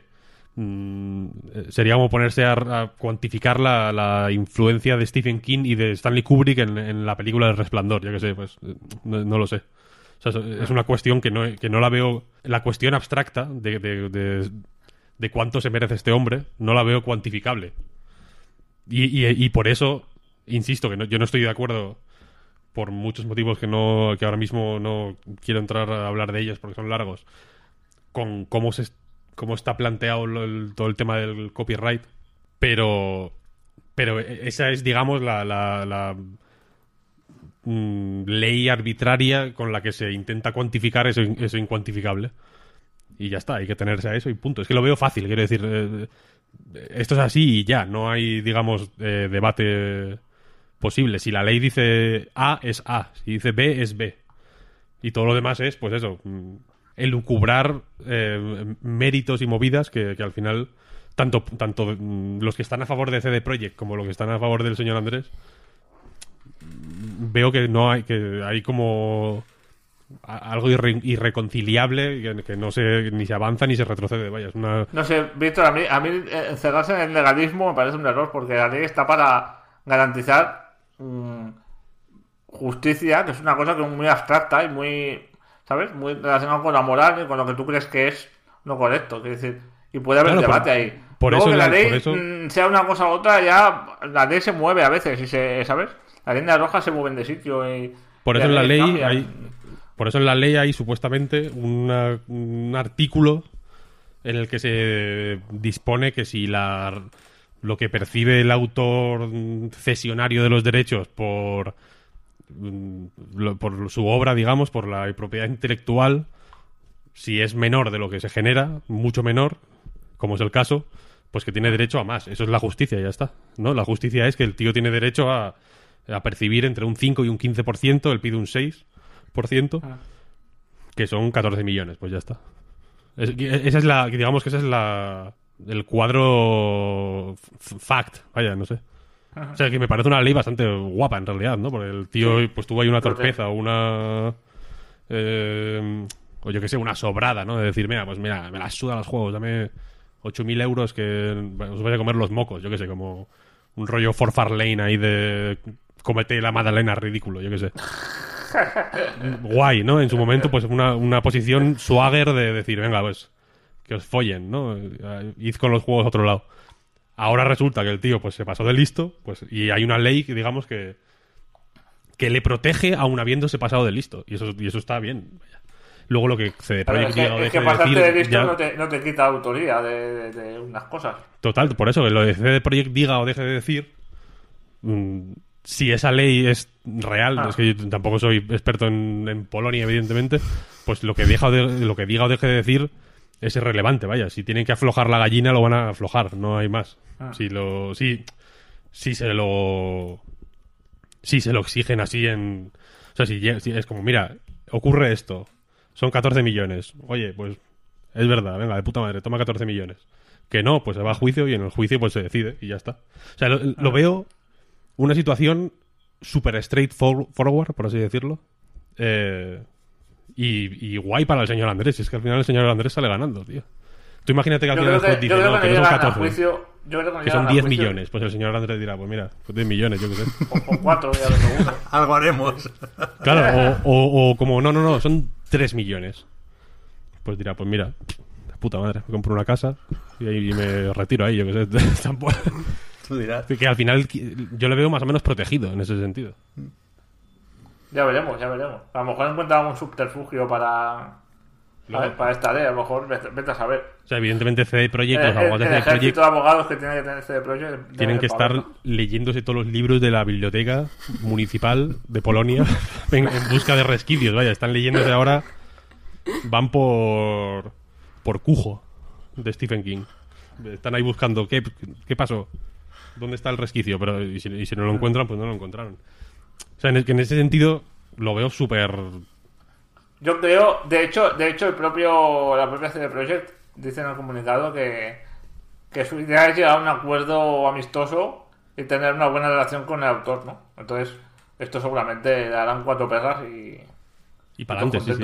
casa, ya está. O sea, por eso que, que no veo el. O sea, no veo el. el, el drama, vaya, sinceramente. Pues venga, va, vamos con los juegos que he dicho al principio que serían el grueso del programa y nos lo han secuestrado entre, entre Nintendo y, y el Don Andrés. Estamos que, que no queda tiempo ya y tenemos pendiente, fíjate, el Forza Horizon 4 de la semana pasada. Así que se, se nos acumulan los jueguicos. ¿Qué tal, Víctor, el, el juego de coches de Playground Games? Se conoce que bien, ¿no? Fantástico, sí, sí. Como. Como era prácticamente inevitable, ¿no? En realidad, porque. eh, no solo porque Playground Games haya demostrado por activa y por pasiva que son eh, especialmente buenos en, lo de transformar eh, los Forza Motorsport en mundos abiertos donde la conducción es mucho más ligera y mucho más flexible, eh, sino también porque no cambian demasiado la, la, la fórmula, ¿no? Es- es- igual es la otra cara de, de la, monada, la, de la moneda. Pero si queréis empezar por la cara bonita, la que la cara en la que sale el rey, evidentemente. eh, pues ahí pues es el, el- la fórmula Horizon, ¿no? Del festival de de música, iba a decir, por una especie de festival multidisciplinar que gira alrededor de una serie de carreras que son, digamos, los eventos eh, en los que compites en la campaña para un jugador, por así decirlo, que también se puede jugar en cooperativo esta vez. Eh, y, en ese- y lo único que cambia, digamos, lo principal es el, el escenario, que pasa a ser el Reino Unido, un escenario que creo que en principio puede parecer un poco más aburrido, entre comillas. Aunque no lo es. La verdad es que tiene un montón de mm, recovecos y de, y de caminos súper bonitos y de vistas espectaculares y demás.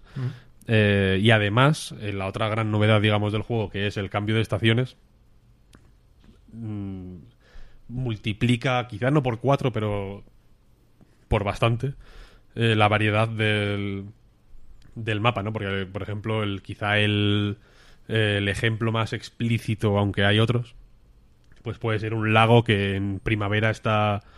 eh, pues es agua, vaya, y no se puede atravesar porque te hundes, y que en invierno está helado, entonces puedes eh, conducir por encima.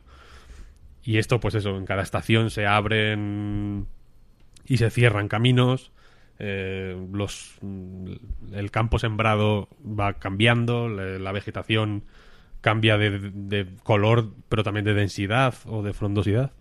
En fin, cambia bastante el mapa. Es, digamos que este este cambio de estaciones articula la campaña para un jugador o el tutorial extendido que podría ser eh, lo que tardas en llegar a la parte de live game, de live service, vaya, que mm, se tarda unas tres horas, yo tardé unas tres horas y media, algo menos, básicamente hasta que llegas a nivel 20 que se desbloquea ahí ya has visto, digamos, la primavera, el verano, el otoño y el invierno, y al volver a primavera, empieza, las estaciones empiezan a correr eh, en tiempo real, entre comillas. Eh, Cada semana cambia de estación.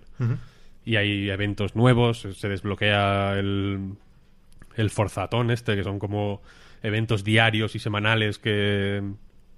pequeños desafíos que te dan uno o otra moneda dentro del juego que sirve para comprar para acceder eh, a otra tienda distinta del Forzatón, etcétera, etcétera, etcétera. Y digamos que hay una- un sistema de desbloqueos y de progresión que que está mucho más complejizado en este juego, que es algo que estoy viendo que mucha gente considera una novedad y que en mi opinión únicamente es una forma diferente de presentar lo mismo, porque lo único que hace es mm, ponerle un nivel a todo, a- incluso a lo que ves en Mixer tiene nivel. Que por cierto está traducido como mixto. Lo han parcheado ya, ¿eh? Ahora ya, ahora ya es Mixer. ¿Ahora ya es Mixer? Sí, sí, sí. Menos mal, hombre. Eh, pero la cuestión es esa, vaya, que el... La fórmula es la misma, han añadido este sistema de estaciones que, que insisto que está bien, pero que tampoco es revolucionario. Eh, han roto en mil pedazos la progresión para que parezca que hay más bulla, pero en realidad no hay mucha más bulla, solo que se ve de mucho más, ¿no? Y han añadido un montón de movidas de personalización eh, del avatar, de bailes y de hostias, que a mí personalmente me parecen una estupidez.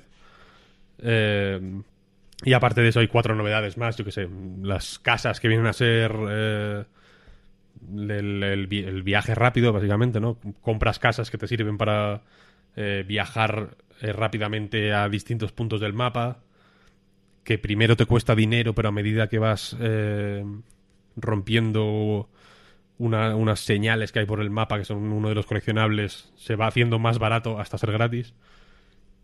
Y, y en fin, es relativamente similar a Forza Horizon 3, lo cual no es una mala noticia, porque es un Forza Horizon 3 era un juegazo. Y este lo, y este lo es también, de hecho. Creo que mm, eh, en mi caso, por ejemplo, por si sirve de, de utilidad para alguien, eh, Forza 7 me dio la sensación de que se alejaba un poco de, de, la de darle importancia a la forma en que conduces. En el sentido de que eliminaban todas las. Más que eliminar, eh, movían todas las bonificaciones, por así decirlo, em, de la de las ayudas y del drive avatar y demás, ¿no? Que en, en Forza de toda la vida, para quien no lo sepa, por ejemplo, si o sea, a medida que eliminas, o sea, que desactivas ayudas, te dan bonificaciones de CR, que es el el crédito, vaya, el dinero del juego. Y en Forza 7 eh, eliminaron eso, ¿no? Las, esas bonificaciones desaparecían del selector de dificultad, por así decirlo, y se pasaban a los mods, que eran como unas tarjetas, unas cartas, la típica parida de de pues de las cartitas que en esa época tuvieron como su pico de, de intensidad. Y, básicamente era como, pues, eh, conduces sin ABS y gana un más 20%. Y podías aplicar varias y era, como un sistema que, en mi opinión, era regular, sinceramente. Y en este ah, vuelve, digamos, todas las ayudas, o sea, toda la- todas las, eh, los bonus eh, por desactivar ayudas, que me parece guay porque creo que centra más el juego en cómo conduces, en lo bien que conduces, en aprender a eh, explotar mejor las posibilidades de cada coche, en aprender a mm, conducir eh, de una manera mejor para mm, quedar mejor en las carreras. Te van, creo, es, es muy guay que cuando llevas X carreras quedando primero con relativa facilidad, el juego te, dice como, oye, te subimos la dificultad del drive que, que vas como muy suelto. Y eso te da más bonus y tal. Está guay, creo que es un juego que. que más. o sea, mejor que Forza Motorsport 7. Te anima a seguir jugando y a, jugar por superarte a ti mismo, que es una, una cosa que en, en este tipo de juegos creo que va bien. Pero al mismo tiempo, creo que le va haciendo falta un refresh eh, a todo el rollo del festival y a cómo funciona la progresión y y quizá un poco más de, de redirigir esfuerzos a, X cosas y en vez de a otras. Porque, por ejemplo, las exhibiciones, que son eh, carreras eh, especiales, por así decirlo, que contra aviones o contra trenes o contra overcrafts, cosas así como muy locas, como carreras eh, únicas, bastante scriptadas, muy espectaculares.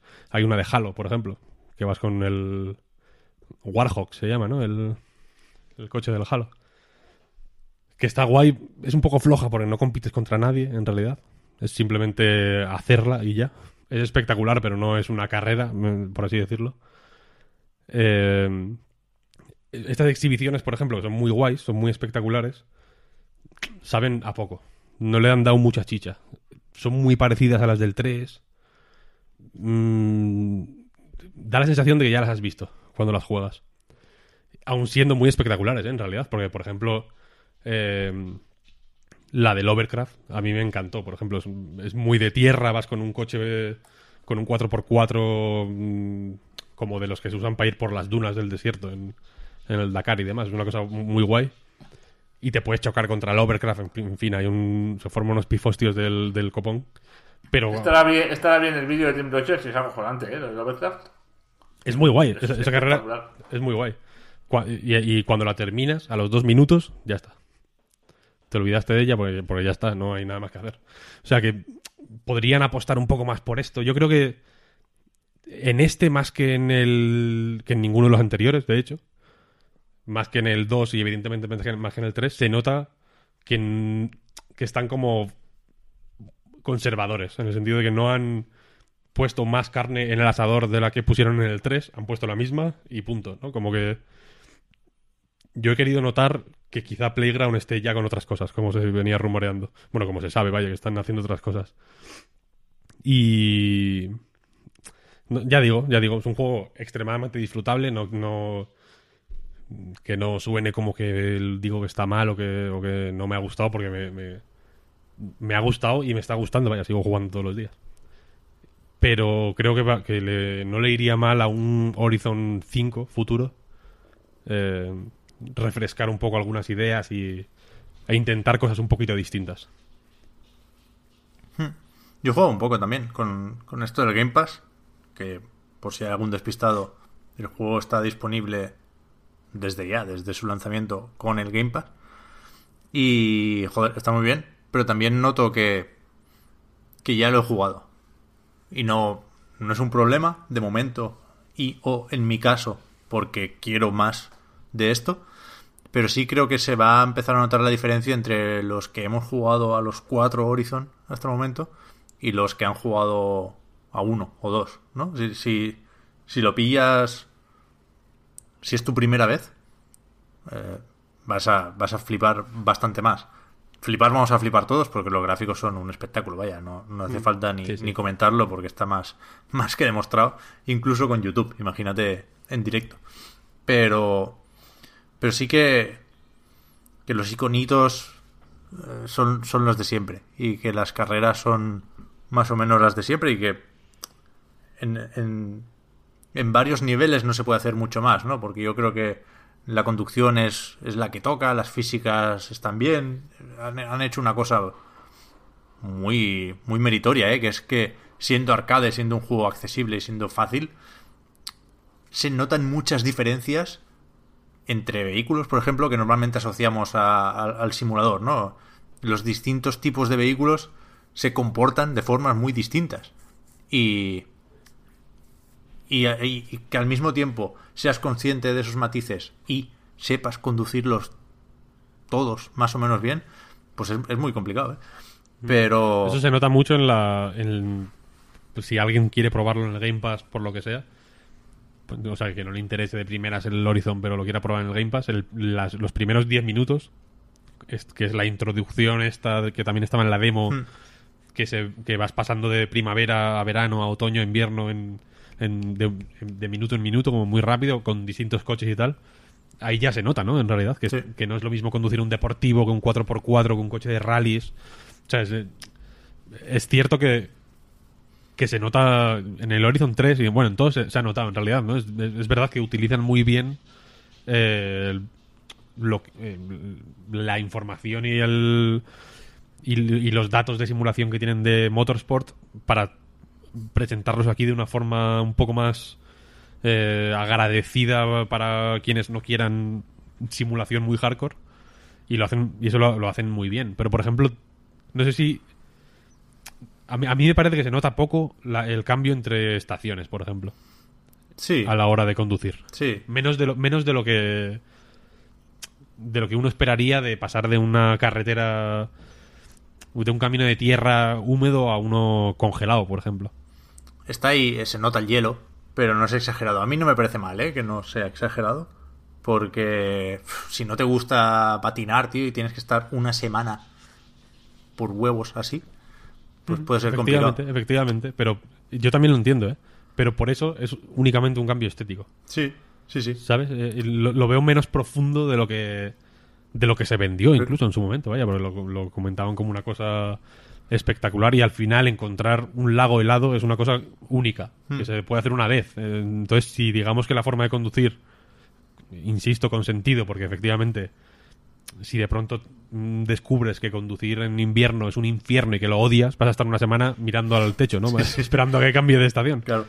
entonces no puede cambiar extremo. Pero lo- entonces vas descubriendo que, que el cambio de estaciones es menos profundo de lo que de lo que quizá parecía o prometía. Sí. Es una cuestión únicamente estética, como cambiar de día a noche. Pero que no, no quisiera quitarle importancia a lo estético, ¿eh? Porque, um, por ejemplo, a mí el cambio a otoño me flipa. El otoño es sin duda mi estación favorita Sí, es en este juego y en la vida real.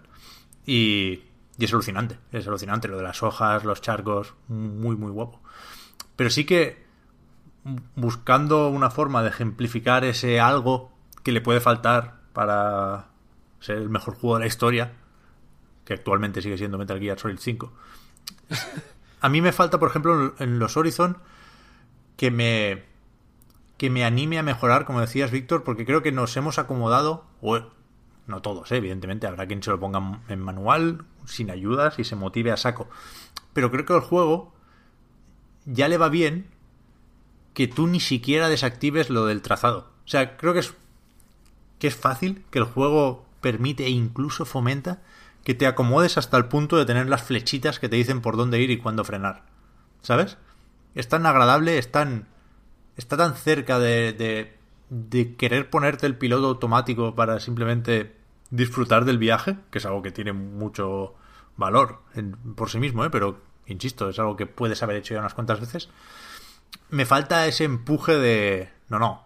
Aquí hay gente que había hecho los Project Gotham, ¿no? Aquí hay que, que tomarse en serio cada curva, hay que derrapar bien. Y es algo que, que critiqué en su momento del The Crew, que las curvas y los derrapes no tienen ningún valor. Ningún valor. Y aquí tienen mucho más. Pero podrían tener todavía otro puntito. Aquí tienen más, mm, creo yo, pero solo se nota cuando la dificultad de los drive battles es muy alta. Hmm. Ahí no puedes ir con el con el trazado, vaya. Claro. O sea, no puedes seguirlo porque porque no porque no puedes, vaya, no no ganas nunca. Ahí empiezas a ver que tienes que que, qui- que quitar cositas, que, arriesgar un poco más, ¿no? Que ir, que ir intentando eh, no seguir el trazado que te marcan, sino buscando uno que sea un poquito más óptimo, ¿no? Para ganar dos posiciones. Apurar un pelín más con la frenada. Ahí sí, se- eh, claro, eh, ahí se va viendo, ahí se va viendo. Pero vamos, en cualquier caso, creo que es imprescindible para quien tenga una One o una One X o un PC lo bastante potente. Me parece de chalaos que esto salga en Game Pass ahora, ¿eh? Ya, ya, ya, es demasiado bueno para ser verdad. eh, Es increíble. Es muy loco. Yo no he probado la versión de One X, que tiene el selector este de resolución 4K o frames, 60 frames. Pero sí he jugado a tope en un PC y es, es la hostia, vaya. Muy, muy tocho. Y en una One normal, pues también. No te puedes equivocar aquí escogiendo O sea, yo, versión. yo he jugado en la One normal y es pero im- impresionante. Sí, sí, sí. Y estaba pensando que igual Víctor es. Es difícil exigirle que se conduzca de otra manera a este juego, ¿no? Porque más allá de que sea pues una alternativa, el spin-off, ¿no? De los Motorsport, donde ya ahí sí que cada curva y cada derrape tiene un peso máximo. Que creo que claramente en popularidad ha adelantado ya, jeje, a, a los Motorsport. Y que creo que si Forza Motorsport 5 era el juego que se usaba para vender la One, para vender la siguiente, la Scarlet o lo que sea, va a ser Forza Horizon 5. ¿eh? Mm, Ojalá, la verdad. Yo no sé hasta qué punto van a prescindir de... O sea, creo que el, el caché que da uno y otro es distinto. Sí, sí, está claro, está claro. Porque el Motorsport como que tiene un rollo ahí de, de- O sea, un simulador de coches como que es una... Eso es otro nivel, ¿no? En realidad, es como que le da un... Tiene un peso y una densidad, ¿no? Como de, de- de simular un aparato real hipercomplejo, ¿no? Como de, de tener prototipos de vehículos que no han salido nunca al mercado todavía, tal. Pero yo creo que Horizon es mejor, sinceramente. O sea, lo, lo veo un, creo, creo que Horizon ha sabido avanzar mucho más de lo que de lo que ha avanzado Forza Motorsport por lo que sea, ¿no? Yo creo que en parte, por ejemplo, en 7, en el 7 se vio claramente que se- y en el 5 también, en realidad, que lo han intentado llevar por un camino a nivel de rentabilizarlo que no siempre ha beneficiado al juego mm, al, juego en sí, por así decirlo, ¿no? Al- disfrute de la simulación o a, o a lo- a su precisión o, a- como quieras llamarlo. Claro, pero igual incluso Horizon es bueno o viene bien para eso, ¿no? Porque le quita un peso de encima a Motorsport. Quiero decir, la tontería de los disfraces del 7, yo creo que no tenía lugar ahí. Pero en Horizon sí. sentido. Pega mucho más en Horizon, sí, por eso. En Horizon, en, en- por ejemplo, eh, hay una cosa que en Horizon a mí me mola mucho, que es la ruleta esta de la fortuna, con la que consigues coches. Típica mierda de azar, así como medio gracioseta. Pero que me tocan mucho los huevos, porque solo consigo putos bailes.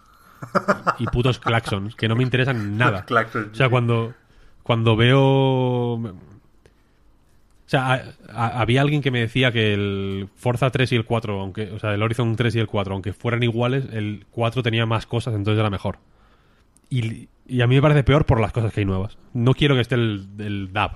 Mierda, así me parece ridículo. O sea, yo cuando mm, termino una carrera que he puesto todo mi, mi empeño, porque yo juego sin ayudas. A pelo.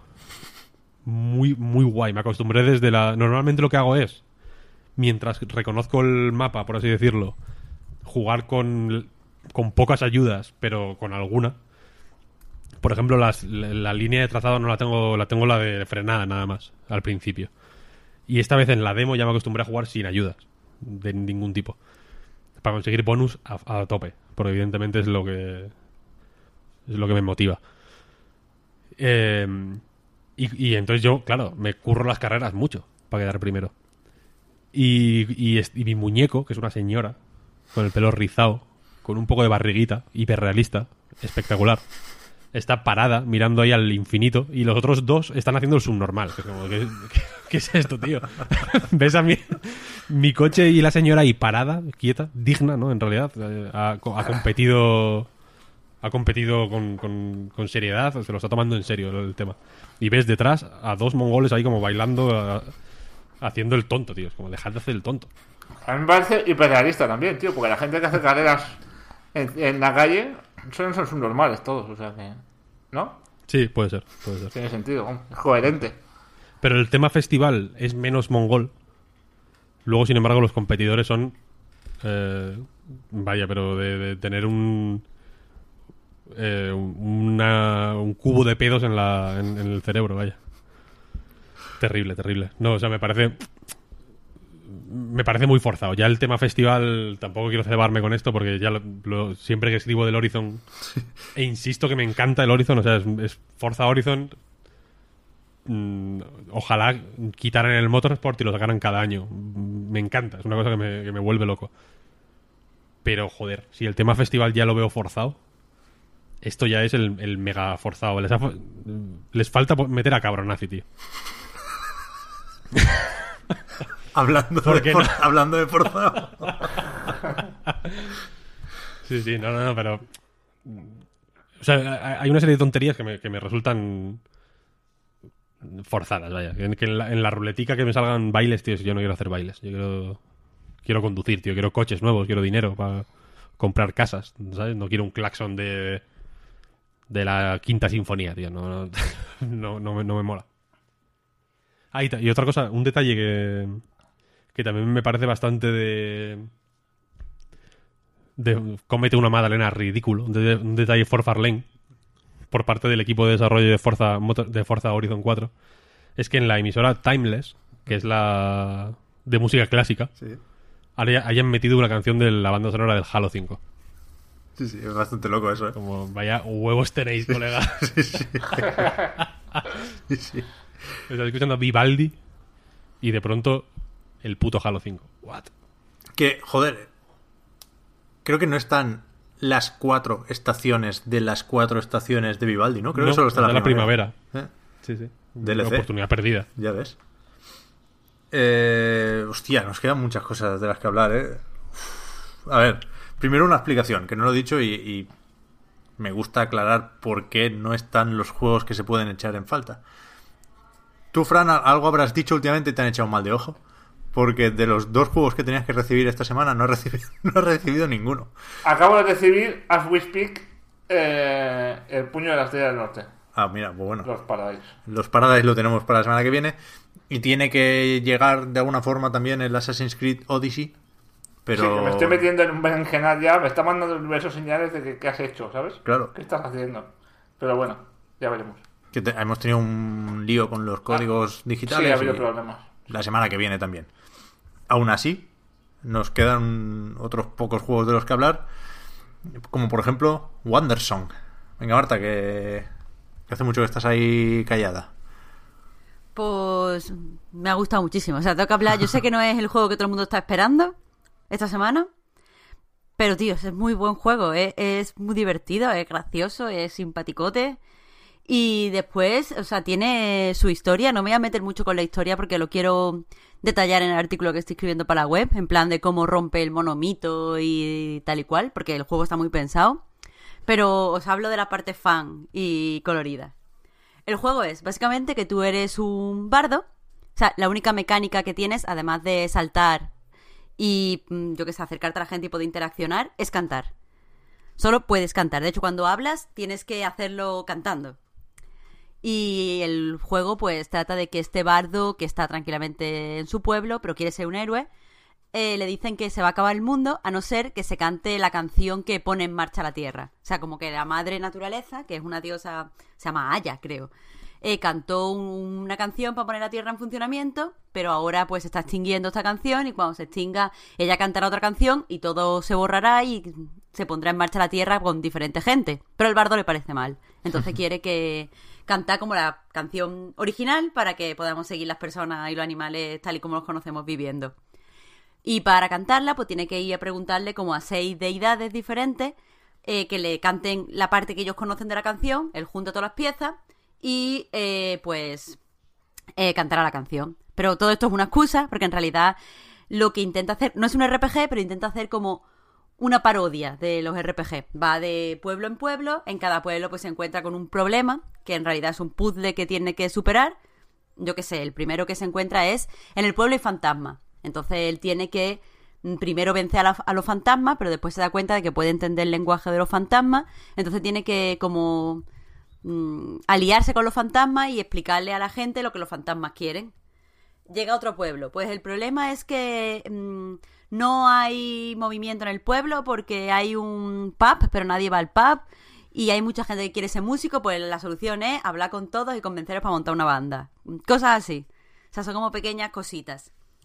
Y, y nada, es que, es que está muy bien. El juego no es tan de ritmo como podría parecer. En realidad, o sea, tú haces como que estás cantando, pero en realidad lo que tienes es que relacionar posiciones con colores. Por ejemplo, en el de los fantasmas, los fantasmas se mueven a lo mejor lateral, lateral, abajo. Y ya sabes que es que lo que tienes que cantar es lateral, son las notas que se posicionan alrededor de ti en forma circular con colores y tienes que imitar o los colores, o sea, tienes que hacer o los colores que te están haciendo, por ejemplo, cuando te encuentras con un pájaro y necesitas ayuda para saltar a un sitio, si imita, si haces con las notas correspondientes a los colores que está enseñando el pájaro, ese pájaro te ayuda.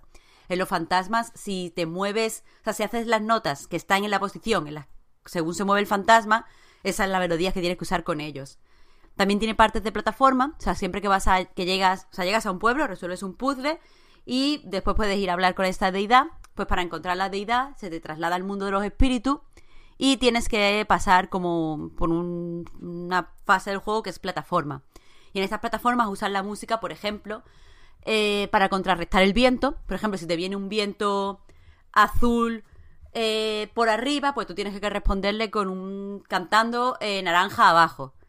Y lo contrarresta y puedes seguir andando. O necesitas que una flor te lleve, te ayude a pasar entre unas barreras. Pues tienes que cantar según la dirección en la que quiera que se dirige la, la flor. O sea, es como que está todo muy bien pensado para que se pueda hacer solo con esta mecánica. Y pese a todo, lo que yo más he disfrutado de la, del juego, porque por desgracia yo lo, lo he jugado en Switch y no están muy finos los controles. Es decir, controlas, eh, este, o sea, das las notas eh, en los movimientos con la, con la palanca del Joy-Con derecho y como que da mucho fallo. Hay veces que quería darle a una nota y al final le daba a justo a la que está al lado. Mm, No sé, menos arriba, abajo, izquierda, derecha. Los, las notas que están como en, como cruzadas, como en diagonal, no van bien. Y muchas veces me fastidiaba, sobre todo cuando había que hacer algo en plan rápido de tienes que cantar esta canción rápido para demostrar tu habilidad o tienes que hacer esto sin fallos para que, por ejemplo, una tía que toca el violín se une a tu banda. Y eso me fastidia mucho. Pero con- contrarresta, por otro lado, con un diálogo graciosísimo. Tiene los diálogos como más graciosos que yo he jugado este año. ¿Y está, Y- está traducido? Perdona, Marta, el juego. No. Está en inglés. Vamos, yo por lo menos lo he jugado en inglés. Vale, vale. Y creo, creo que no lo está. Pero o sea, si sabéis inglés no es muy difícil. Quiero decir, no es el Culti Simulator, que me he acordado porque ha salido el DLC esta semana. Es, es un inglés sencillito, es súper gracioso, las situaciones son graciosísimas. O sea, te metes en un barco pirata donde los piratas solo beben café. Eh, aparte tienes pequeñas cositas que puedes elegir y por lo que he probado, no he podido probar en todas porque me di cuenta tarde, pero puedes meter diferentes inputs. Por ejemplo, cuando estás con los piratas, ofrecen café, puedes bebértelo o no bebértelo. Y según te lo bebas o no te lo bebas, pues pasan unas cosas. En otra situación, por ejemplo, te encuentras con un hombre que está muy enfadado porque dice que le ha dejado su mujer y eso ha afectado a su masculinidad. Bueno, pues tú puedes plantarle cara, o ser empático, o ofrecerle una comida, y según lo que hagas, te, da una reacción diferente y todas son muy graciosas y muy bien pensadas. Aparte, el juego tiene como muy claro las cosas que quiere hablar. O sea, esto de. eh, o sea, te hacen muchas coñas con que ese tío no es el elegido, ni es un héroe, porque ya hay otra tía, que es la, la heroína. Ese tío no sabe coger una espada y como que todo el tiempo te quiere mm, hablar de lo típico de, bueno, pero no importa si tú no eres el elegido. Está bien si tú te sientes como un héroe. A lo mejor en vez de luchar contra estas personas, pues tenemos que escuchar lo que quieren decir. Pero todo eso lo hace sin ñoñería, lo hace con humor. Y no sé, es que lo he disfrutado muchísimo.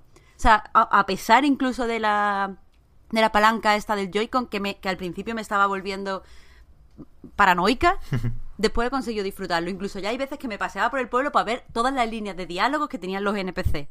Porque me hacían gracia, me hacían mucha gracia. Y hay un punto, o sea, a mediados así de semana tal, me preguntó Fran, ¿está bien? Porque me llama, no sé qué. Y le dije que es que, se me- que había un punto en el que se estaba haciendo muy largo. Pero en realidad lo que me pasaba es que no entendía que estaba en un puzzle. Hay un cierto momento en el que te introducen en un puzzle y no te das cuenta. Y, me pensaba que ya se estaba gastando la idea y que iba a ir a un final típico de que felices somos todos si cantamos juntos la canción del universo. Y no va ahí. Y es muy guay como acaba. O sea, acaba muy en el tono que tiene que acabar. Así que, que yo qué sé. Es, es- es algo largo el juego, son 10 horas. Yo en realidad he tardado más, he tardado 13 o 14 horas. Así que si no tenéis así... O sea, si no os queréis mm, entre melocotonazo y melocotonazo, está muy chulo, un Wanderson. Ah, por cierto, qué graciosas. Por acabar, es que, es que esto lo tenía apuntado así como en grande y no sé si lo voy a poder meter en la crítica porque estoy hablando de otras cosas. Hablo de esto, pero menos. Pero hay que decirlo, las animaciones de bailar, o sea, los pasos de baile que aprendes, son divertidísimos. Y ir por, por los sitios, como bailando, dando así vueltas, es como muy gracioso. Es que lo- los bailes son muy chulos. Ah, y, te- y los pequeños detallitos de otros videojuegos que te meten, en plan, venga, pues ahora te estás cayendo por una pendiente y puedes dar porteretas y coger tal, pero lo puedes repetir una y otra vez porque no hay ni puntuaciones, ni vidas, ni nada. Está muy guay. Es que son detallitos que de repente te rompen con el juego. O sea, las canciones que cantan los piratas mientras mueves el barco es gracioso. O sea, está muy guay. Y ya te digo, bailar es muy divertido. A mí me ha dado un poco de bajona lo que has dicho de que es menos musical de lo que parece al final, ¿no? Menos de ritmo, Sí. menos de... Yo lo tenía, yo lo tenía un poco confundido con otro, que no sé si os acordáis de él, que se llama The Artful Escape, Sí, que se anunció en su época, me parece que lo hace Napurna, bueno, lo distribuye Napurna, se anunció como The Artful Escape Francis Benedetti o algo así, o Vendetti, no me acuerdo ahora muy bien. Eh, que es un tío también con una guitarra eléctrica y también es parecido, ¿no? Es así en... en en, en 2D y en, en plataformas lateral y tal, ¿no? Entonces, sí, mí, pero ese me da más sensación que es de, que es de música. ese va a ser más rítmico, ¿no? Tengo yo la sensación, sí, sí. Sí, pues ese- solo, solo eso, que me he acordado de aquel y que no sé qué ha pasado con él, porque en teoría sería en 2018, no sé qué. Bueno, no sé algo. Ya sabemos que, que- Bueno, ya sabemos, no.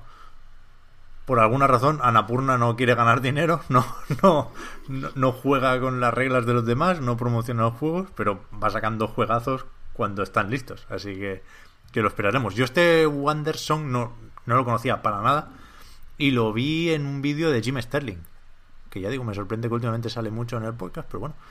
Y, y al, al tío le encantó también. Y, y viendo ese vídeo queda claro lo, lo simpático que es el juego y, y lo bien pensado que está. Esto lo hace un señor que se llama Greg, no sé qué, lo tenía por aquí. Lobanov se llama, creo. Ahí está, Greg Lobanov. Y, y sí, sí, muy bien, muy bien. Muy buena es pinta, que ya me- te digo, me es voy a que pillar está, del tirón. está pensado a un, a un nivel que me ha sorprendido, porque al fin y al cabo, eh, aparte, o sea, está haciendo una parodia del RPG, está haciendo una parodia de- del monomito, lo que muchas veces llaman el viaje del héroe, Sí. Pero todo esto sí, o sea, tú eso lo puedes ver en el guion, o puedes decir, tío, ¿y la gracia, y lo gracia que tiene el puto bardo dando vuelta y bailando y cantando a lo loco? Y yo, y, y está, es que está muy cuidado. Tiene detallitos, por ejemplo, si tú cantas, si tú entras en una montaña de hojas y las hojas se dispersan y en ese momento tú cantas, las hojas cambian de color. Si estás en la casa de tu madre y cantas, las flores de la ventana se cambian de color. Es muy gracioso, o sea, y, y después usas estos detallitos, o sea, ya te ha enseñado que tú interaccionas con el mundo en ese sentido. Los, eh, yo qué sé, la hierba reacciona a lo que estés cantando. Y después más adelante lo utiliza como pu- para un puzzle. O sea, está como muy bien introducido eso, el diseño es muy fino. Sí, sí. Está muy guay, muy guay. Incluso visualmente, ¿eh? que es un poco media molecule mal, que, que tiene ciertas papeletas para ser feo, y aún así es, Media- es, es pintón, a mí, a mí me gusta. No, pero cuanto más lo ves, más bonito te parece. Sí, sí. A mí el Media molecule. Media molecule, efectivamente. malo. efectivamente. Joder, pues sí, del tirón. Vaya, solo está en PC y Switch, por eso, ¿no? De momento. Sí, y en PC no sé cómo se jugará, pero en Switch no resulta del todo cómodo. Ya. Ya os digo. Si queréis probarlo en PC, ya no. Mira, veo que en Steam la última actualización es que hoy, ahora, no, ayer, salió la versión para Mac. Así que también está ahí. Guay, guay, caerá. Siguiente juego, va, van faltando menos. ¿Volvemos a ti, Víctor, o quieres que arranque Sí. yo con el Mega Man? Ah, no, no, no, dale, dale. Yo voy a hablar un minuto nada más. Sí. Pero hablas, ¿eh? Que yo tengo mucha curiosidad. Sí, sí, sí, sí. Vale. Mega Man 11, el responsable de que esté hoy más espeso de lo normal, que tenga más sueño que ningún otro día de mi vida, porque no me lo he podido terminar, quería llegar aquí con los deberes hechos y mm, me planteé acabarlo ayer por, por la noche, esta pasada madrugada, hace unas pocas horas, y, y se me atrancó. O sea, es, es dificilillo el cabrón. Y, y ya digo, me falta el epílogo porque no me he cargado a todos los robots en la estructura clásica de Mega Man, ¿no? Ese cuadradito de la selección de nivel que caben... ¿Cuántos? Eh, ¿Tres, seis, ocho, no son? No, me he cargado a los ocho, creo que me faltan dos. Pero sí los he visto a todos. He recorrido todos los niveles porque, como siempre, y aquí la idea principal es que esto es un Mega Man clásico como el que más, parte de la gracia es encontrar por dónde empezar y en qué orden superar los niveles, ¿no? Porque no, no está especialmente claro. Puedes plantarte y decir, no, no, yo voy de izquierda a derecha y de arriba a abajo, pase lo que pase, se puede, pero a lo mejor no es, no es el camino más fácil, ¿no? Y, y es eso, es un Mega Man de siempre, con unos gráficos más modernos, pero que tampoco llegan a ser una seña de identidad del juego. Es, un 3D con cel shading resultón, pero visualmente no me dice mucho el juego. Pero todo lo demás es- está bien, bien hecho y bien repescado. Quiero decir, está hay un componente nostálgico, hay un componente retro, todo eso está ahí y está bien. Y también hay una serie de capas para suavizar la dificultad o para hacer el juego un pelín más accesible sin, sin que lo sea en exceso. ¿eh? Sigue siendo un juego que no es para todos los públicos. Creo que es para fans de Mega Man y las ayudas son más para co- compensar los achaques de la edad que para atraer a un nuevo público, ¿no? Y, y creo que es lo que tenía que ser el juego, vaya. Creo que se hizo la broma aquella del retro extremo con el 9 y el 10.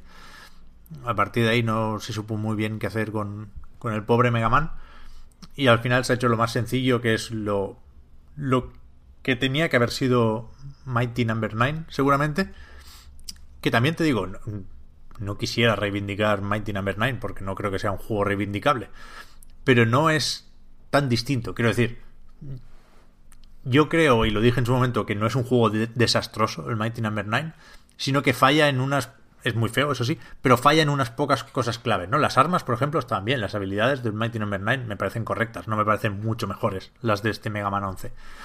Pero sí que le faltaba la chispa en el diseño de niveles, ¿no? Hay un, un ritmo, una escalada, una progresión de toda la vida en los Mega Man que en, Mighty Number 9 no estaba fina. Y aquí sí, en Mega Man 11 los niveles son bastante largos, son tienen como una intrahistoria, ¿no? Con, con el progreso, con la dificultad creciendo, creciente, con los mid bosses.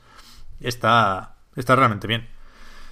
Y es eso, es un, es un reto que apetece. Es un reto de, la vieja escuela y creo que lo interesante aquí es hablar de la dificultad, ¿no?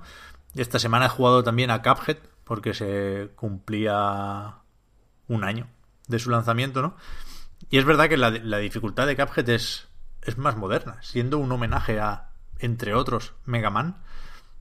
Se, se nota más libre el Cuphead, ¿no? A la hora de plantear el reto. Aquí en Mega Man 11 pues tiene una serie de limitaciones o de imposiciones que vienen de los 10 juegos de antes y, y hay cosas que pueden molestar un poco más, como los checkpoints un poco separados y más que eso, sobre todo los checkpoints que se colocan antes de una sección pesada y no después. Hay, un par de esas que, que, pueden llegar a tocar la moral más de lo debido. Pero por lo demás, muy bien. Yo ayer, de hecho, paré de jugar porque no quería enfadarme. No, no quería ponerme de culo. Me pasó lo típico de que por querer ir rápido me mataban de formas absurdas y, y me encallé. Y dije, va, prefiero intentarlo mañana con más calma y, seguir estando contento con el juego que ahora con un sueño brutal y con las ganas justas forzar la maquinaria, ¿no? Pero por lo demás es, es un, buen Mega Man y por lo tanto un, un, muy buen juego que no reinventa nada pero que no que no lo necesita en absoluto. Está muy bien. Habrá que jugarlo. Yo estoy jugando al Mega Man X ahora ¿Sí? Yo no he jugado. Super no, NES Mini. No he jugado a muchos Mega Mans. Quiero decir, he jugado a quizá algo menos de la mitad. Pero la saga X es la que más pendiente tengo. Y mira que está el cero ahí con la espada y toda la pesca que me llama. Pero no. No me crucé con ellos. Antes os preguntaba si había salido ya el recopilatorio de los Mega Man X, o, o de los primeros por lo menos. Y yo no, no, lo tenía en el radar y ahora, mira, me han, me han, me han entrado ganitas con este Mega Man 11. Pues no está nada mal, la verdad. Juega todo en la Super Nintendo Mini, tío. Mm. Con el mando viejo y todo. Me gusta sobre todo... Joder, es que con cada Mega Man, y llevan unos cuantos, te das cuenta del, de, de lo brillantes que eran los primeros, ¿eh? De cómo lo que ahora se vendería con palabras súper rimbombantes y con notas de prensa y vídeos en YouTube sin parar que es esa dificultad dinámica de bueno que hay un camino que es el, el más fácil el bueno entre muchas comillas porque hay ciertas habilidades que consigues matando a ciertos jefes que te ayudan mucho en una pantalla concreta y en un jefe concreto. Eso me parece fantástico súper súper bien llevado. Y en, en este ya digo no no creo que estén las habilidades más memorables de la saga pero pero hay algunas muy chulas. La, la, la, que más hemos visto, porque creo que fue la primera que se enseñó, que es la de Blockman, que es la de hacer caer ladrillos del techo. Mola, mola bastante. Porque, joder, me he dejado lo de la mecánica principal. Hay un, un sistema dual, dual gear, creo que se llama en inglés, y creo que aquí es doble mega. Y te permite, es, es una barra que se consume, pero se recarga si la dejas enfriar un rato que la puedes usar para ralentizar el tiempo, ralentizarlo mucho, es un tiempo bala muy, muy, muy útil, o para potenciar el, el daño de los ataques, ¿no? Que con ciertas habilidades cambia bastante el ataque potenciado. Y, y se utiliza muy bien, es, es algo que sabe ser protagonista. O sea, lo típico que si vuelves atrás echarías de menos en otros juegos, ¿no? Que parece que haya estado aquí en, Mega Man durante toda la vida. Y. Y le da un. Bueno, enriquece el diseño de niveles y. Y le da mucha variedad. Quizás, y a lo mejor es que yo no estoy sabiendo jugar todo lo bien que debiera. Seguro que se, se aprovecha mucho más si te pones en plan pro gamer a sacar tiempos y desafíos, ¿eh? Pero para la mayoría creo que será mucho, mucho, mucho más útil el tiempo bala que el potenciar los ataques. Porque incluso cuando quieres atacar, incluso cuando estás en el jefe final y quieres hacerle más daño en menos tiempo, te sale cuenta ralentizar para dispararle más antes de que se vaya, ¿sabes? Así que igual falta sacarle más provecho a lo del ataque potenciado. Pero por lo demás muy bien, muy, muy competente y muy, muy lo esperable, que en este caso es el mejor escenario. Pues si quieres, ahora que has hablado tú de un juego nuevo con espíritu viejo, Es así. te voy a hablar yo de un juego con espíritu viejo. Y o sea un juego eh, un juego nuevo con espíritu revolucionario pero que es mm, viejo at heart. No- no- he intentado enlazarlo de alguna manera pero no he sabido llevarlo muy bien. Luego lo soluciono de alguna forma hablo de Astrobot Rescue Mission que nos pidieron que lo probáramos eh, porque ha estado esta semana y la semana pasada ha estado como saliendo en muchos sitios como la gran revelación de la realidad virtual y yo me debo a España. Esto es mi esto es la realidad. Y he estado jugándolo, efectivamente. Y y la verdad es que muy bien. Es, eh, como digo, es un juego de plataformas en 3D relativamente clasicote que utiliza como principal selling point, que es de realidad virtual, y viene a ser, eh, por si alguien lo tiene en mente, que, seguramente sí, la versión expandida de la demo de, de plataformas de- de Playroom VR. Que manejas a un robotito, el robotito este, que es un poco como medio mascota de la realidad virtual de Sony. Eh, por una serie de mundos en 3D relativamente no, no simples, pero relativamente sencillos de de comprender, sobre todo a nivel mecánico, no se complica mucho la cabeza en el sentido de que eh, al muñequito no le puedes hacer eh, no le puedes pedir más que que salte que se que planee un poquito utilizando como una especie de mm, rayos propulsores que recuerdan un poco por poner el ejemplo quizá más cercano al Flood de Super Mario Sunshine. Sabes que saltas y, puedes como mantenerte en el aire un poquito para calcular un poco mejor el eh, dónde va a caer el salto que veremos luego que es eh, bastante útil y eso, solo puedes saltar, planear y pegar, no hay mucho más. Luego hay una serie de mecánicas extra que se que se suman eh, a través del mando de una serie de cosas que haces con el con el trackpad, como por ejemplo, de hecho, que ya estaba en la demo esta eh, tirar un gancho para eh, atraer eh, más que para atraer plataformas, para, pues rompes paredes, para atacar a algunos enemigos, etcétera. Pero bueno, que a nivel mecánico no es es- especialmente revolucionario. Y donde sí que creo que merece la pena, eh, a- a varios niveles, es en cómo, cómo sabe hacerse valer como juego de realidad virtual. Porque además de ser, no es el eh, pepino técnico que quizá uno espera de, la- de una tecnología así, ¿no? Porque igual eh, puedes más pensar en cosas como el London Heist y cosas así, ¿no? Que son como más realistas o más espectaculares o más... o como el Robinson se llamaba, ¿no? El de... El de Crytek. De los dinosaurios, sí. Sí, que tiene como esos momentos más espectaculares con los dinosaurios y demás. Y este, dentro de su apariencia un poco más humilde, en el sentido de que son eh, gráficos muchísimo más cartoon, es un juego más. Eh, de, de un aspecto igual más infantil, en cierto sentido. Está extremadamente bien. Bien calculado todo lo que ocurre en el juego. Es la hostia porque. eh, en cualquier otro juego puedes, por ejemplo, permitirte que los menús estén descuidados. En el sentido de que simplemente los puedes utilizar como una, un trámite funcional para ver la pantalla de título, mm, cargar partida, meterte en un nivel, etcétera, ¿no? Pero en este, y creo que esto es, o sea, me parece significativo del tipo de inteligencia que demuestra, incluso el, incluso el menú de título está pensado para ser impactante.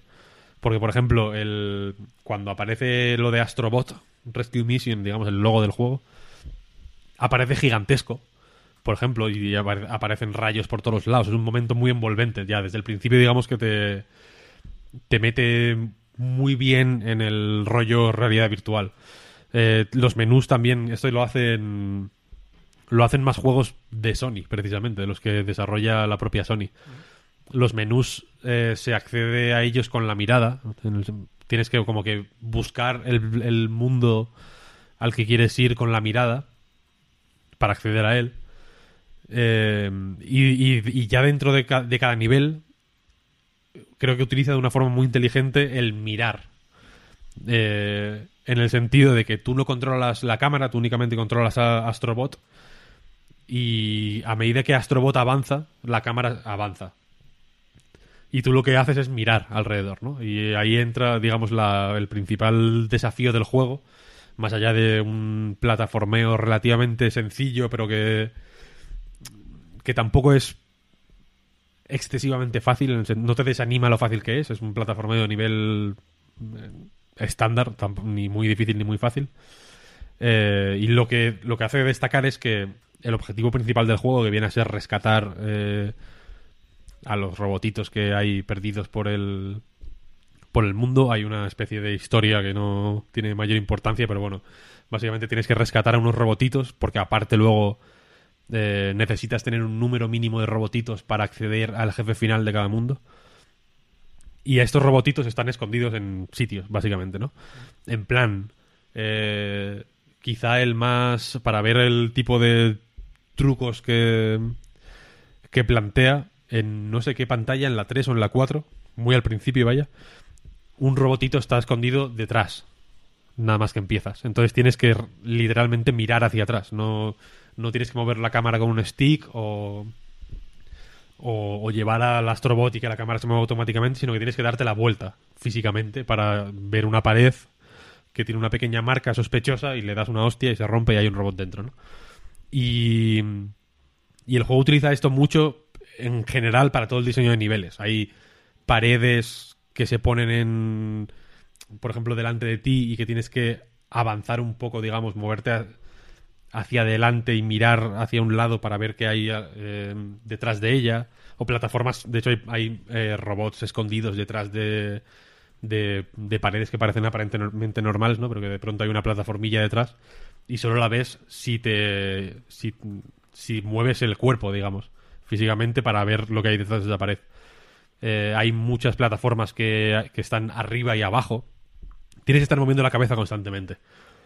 Y, y, y el juego te anima a hacerlo porque, o sea, más allá de que esta mecánica a mí me, parece que es una forma muy inteligente de utilizar la, la realidad virtual, creo que Super Hypercube, por ejemplo, también lo hace, de hecho, por poner otro juego más o menos clásico en el sentido de que viene a ser un Tetris, por así decirlo, en, en realidad virtual, en el que tienes que mover la cabeza constantemente.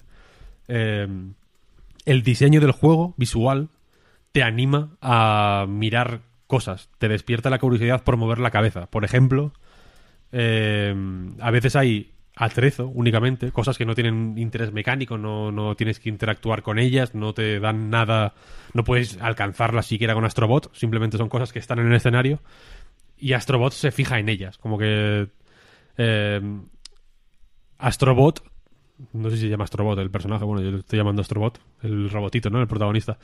Eh, te anima a seguir su mirada también. En el sentido de que tú, digamos, como, como jugador, eh, no eres la cámara, sino que eres algo que está en el mundo del juego. Si miras hacia abajo, vas como en una mm, silla. Eres como un robotito, vaya, se te ve como el cuello. eh, Es como la forma, ¿no? De hacerlo. En plataformas el MOS es, es igual. Tú eres el ente ese que, es- que está ahí Claro, claro. Eres algo dentro del juego, no eres únicamente la cámara, no, es algo, no eres algo abstracto. El mando de la Play eh, se ve, digamos. Si lo levantas, lo puedes ver. Hay eh, mecanismos que tienen eh, huecos con la forma del mando que tienes que meter, digamos, dentro del mando para activarlos.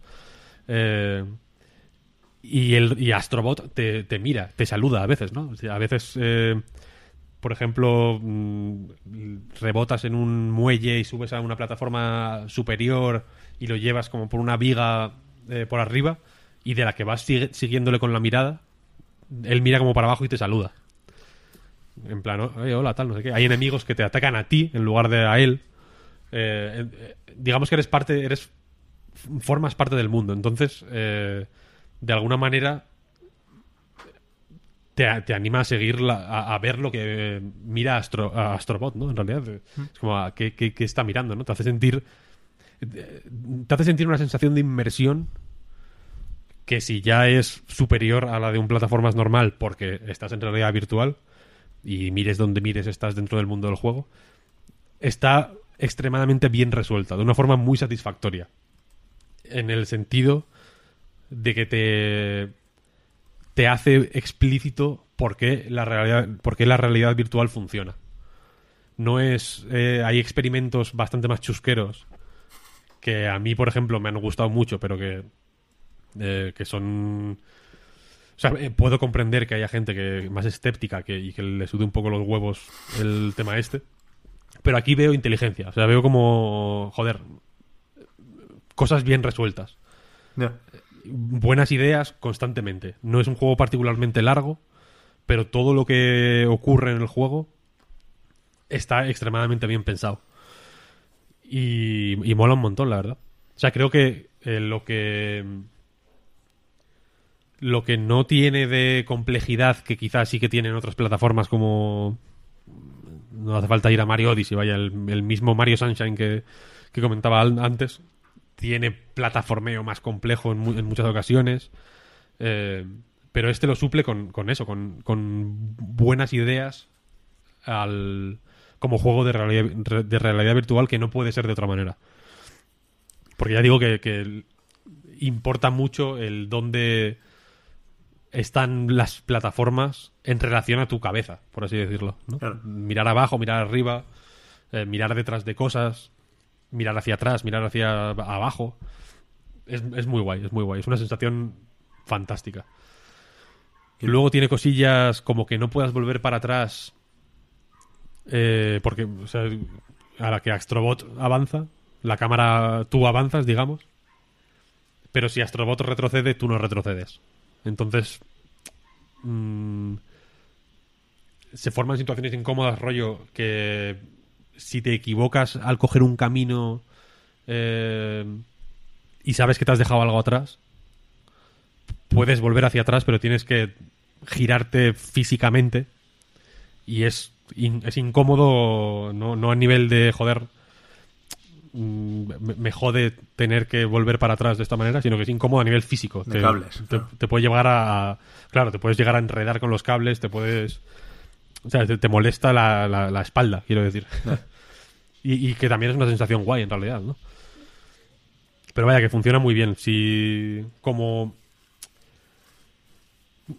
como juego de, reali- de realidad virtual para ver qué se puede conseguir con realidad virtual, creo que es un muy buen ejemplo. Creo que el, el Japan Studio que lo hace es perfectamente consciente, porque el Japan Studio ha hecho juegos extremadamente más complejos, eh, tradicionales, de que no es el juego más complejo del mundo, ni el más eh, avanzado, y que podría ser más mm, más avanzado, por así decirlo, o más... Es que estoy dici- diciendo complejo y avanzado constantemente, pero es que podría ser un plataformas eh, mucho más contemporáneo o mucho más moderno. En- en- a nivel puramente mecánico parece un poco anticuado. Es un puto plataformas en 3D simple de coger monedas, vaya, no, no hay... No hay más. Y... Y yo imagino que, el- que lo que lo que falta es, o sea, que el- lo que falta es dar pasos hacia adelante. Eh, Que están aprendiendo a andar a la vez que aprendemos a andar los usuarios, digamos, dentro de la realidad virtual. Y. Y nada, muy bien, la verdad. muy- es cojonudo. Mucho mejor. Yo creo que a la también realidad estando- virtual le, le falta esto que esto precisamente que ofrece este juego, ¿no? O sea, ideas pequeñitas que hagan clic, ¿no? Que digas, coño, esto está bien, se puede hacer esto. ¿sabes? Totalmente. Y a partir de ahí ir iterando, ¿no? Ir creciendo, ir puliendo, ir mezclando. Es- Eso iba a decir que estado jugando al Doom. Doom VFR se llama. Uf, la locura, ¿no? Eh, me ha parecido malísimo. malísimo. Porque el... O sea, no, necesito que alguien, y lo digo con toda, la humildad, con toda la humildad del mundo, necesito que alguien me explique cómo se, cómo se utiliza. Porque la forma de moverse es extremadamente rara. Te mueves como con el stick izquierdo, pero también tienes un teletransporte. eh, con el stick derecho mueves la cámara en tramos, digamos. Y, y- apuntas con, con los ojos, que me parece... O sea, me parece chungo, digamos, ¿no? El, que la... Bueno, aparte de que tiene la... mm, cutrez, por así decirlo, que entiendo que es un experimento y le, concedo el valor que tiene de, de- como experimento, vaya, pero se ven las manos constantemente de la que mueves la cabeza y al principio no tienes armas todavía, entonces se ven como dos manos y si pulsas lo- los gatillos como que agarra, por así decirlo. Y queda, y queda muy ridículo. Y lo de apun- y apuntar con la mirada es extremadamente poco intuitivo, la verdad. Ya ves. Y luego tiene como. Intentan replicar el sistema de. Como de fatalities, por así decirlo, de, de remates del juego original. sí. De las ejecuciones, efectivamente. Y cuando. Cuando disparas a un enemigo y se queda así como con los pajaritos, por así decirlo, la ejecución se hace teletransportándote hacia él. Y es, es muy raro, muy raro. Ahí te viene todo el mareo, ¿no? Y, o sea, yo me mareé, pero una barbaridad. horrible, horrible. Casi he hecho la papa. Fue fatal. Pero vaya, sigo como, como report para la gente que esté interesada en, en cómo anda lo de PlayStation VR. Astrobot, fino, muy bueno. Yo sigo encantado con la realidad virtual. Me parece lo mejor. Yo- yo- me ha venido un poco ahora un, un subidón de cafeína. He tenido un pequeño momento de lucidez. Y yo, yo este no lo tenía fichado, para nada. De hecho, se ve que salió en, en aquel evento previo al Tokyo Game Show y yo ni, ni me entré. Estaría viendo las lucecitas. Pero yo no sabía que era lo del Playroom del Japan Studio. Esto me parecía muy Rabbids y pensé que sería, yo qué sé, alguien de San Francisco que tenía por ahí Sony, ¿no? Y al, al saber que esto es del Japan Studio, pues gana interés, ¿no? Pero ahora estaba pensando es que me parecen muy feos, ya digo, los muñecos me parecen muy de, de Rabbids, muy de Ubisoft. Son feos, son feos, ¿eh? Son feos. La música no es muy buena tampoco. Tienen una tendencia también al bailecito estúpido que no, que es que es un poco puchi, vaya, es en plan, no, este baile no es guay, vaya, no es ni es ni es en- ni es cute, ni es nada, vaya, es, un- es el puto baile de Saturday Night Fever que, na- que nadie, Nadie ha pedido, ¿no? nadie nadie recuerda ya y este robot no es gracioso haciéndolo. Pues el tema es que, que me ha venido, me he acordado del Papitier, que es un juego que, que me viene cada cierto tiempo, porque me, me gustó, no muchísimo, no tanto como esperaba quizá, pero sí me pareció súper bonito y, y con potencial para convertirse en franquicia, desde luego. Y creo que esto podría haber sido un Papitier y que hubiera quedado mucho mejor. Seguramente quitando la importancia a las tijeras, porque es algo muy de, de saltar y de moverse y de avanzar rápido, y potenciando lo de las cabezas. ¿no? Eh, En ese juego er- eras un títere que te cambiaban las cabezas y cada una tenía habilidades distintas. ¿no? Y eso lo veo ideal para PlayStation VR, porque es muy de materiales, muy de jugar con la madera, con las luces, con los focos del teatro. Un papitir en VR seguramente no, no, No da la máquina, pero sería un, un pepino. No sería tontería. Este, es- este a nivel técnico es bastante tocho, ¿eh? En realidad. Ya, ya, por eso, que- por eso. que es que el... Parece una tontería, pero hay mucha... Hay mucha física, hay mucho efecto visual más o menos discreto, pero que sumados todos, vaya, quiero decir, le, le dan un rollo súper guay, la verdad. Por eso, que con una dirección de arte más agradecida sería incluso mejor. Y creo que Papitir sería ideal para eso. Lo de la dirección de arte sí que es cierto porque hay, por ejemplo, la, la historia que dije que hay al principio es básicamente que hay una nave de los astrobots estos y le- un alien que va en un platillo volante le, la jode y, y tienes que rescatar a los robotitos, ¿no? Y el alien este, que es como un poco los de los Simpson, pero es extremadamente más feo, parece de otro juego. O sea, es que es, es la hostia porque es como este es un bicho de otro juego que se ha colado en, en el astrobot. Del Y luego los, los jefes finales también tienen un rollo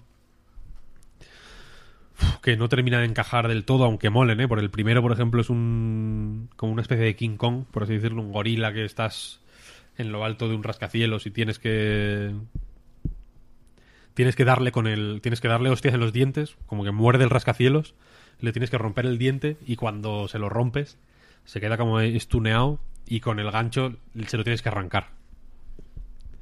Que es, un jefe extremadamente sencillo, pero que funciona muy guay en realidad. Eh, todo por la tontería de, de, de interactuar en un espacio, digamos. Y también parece de otro juego.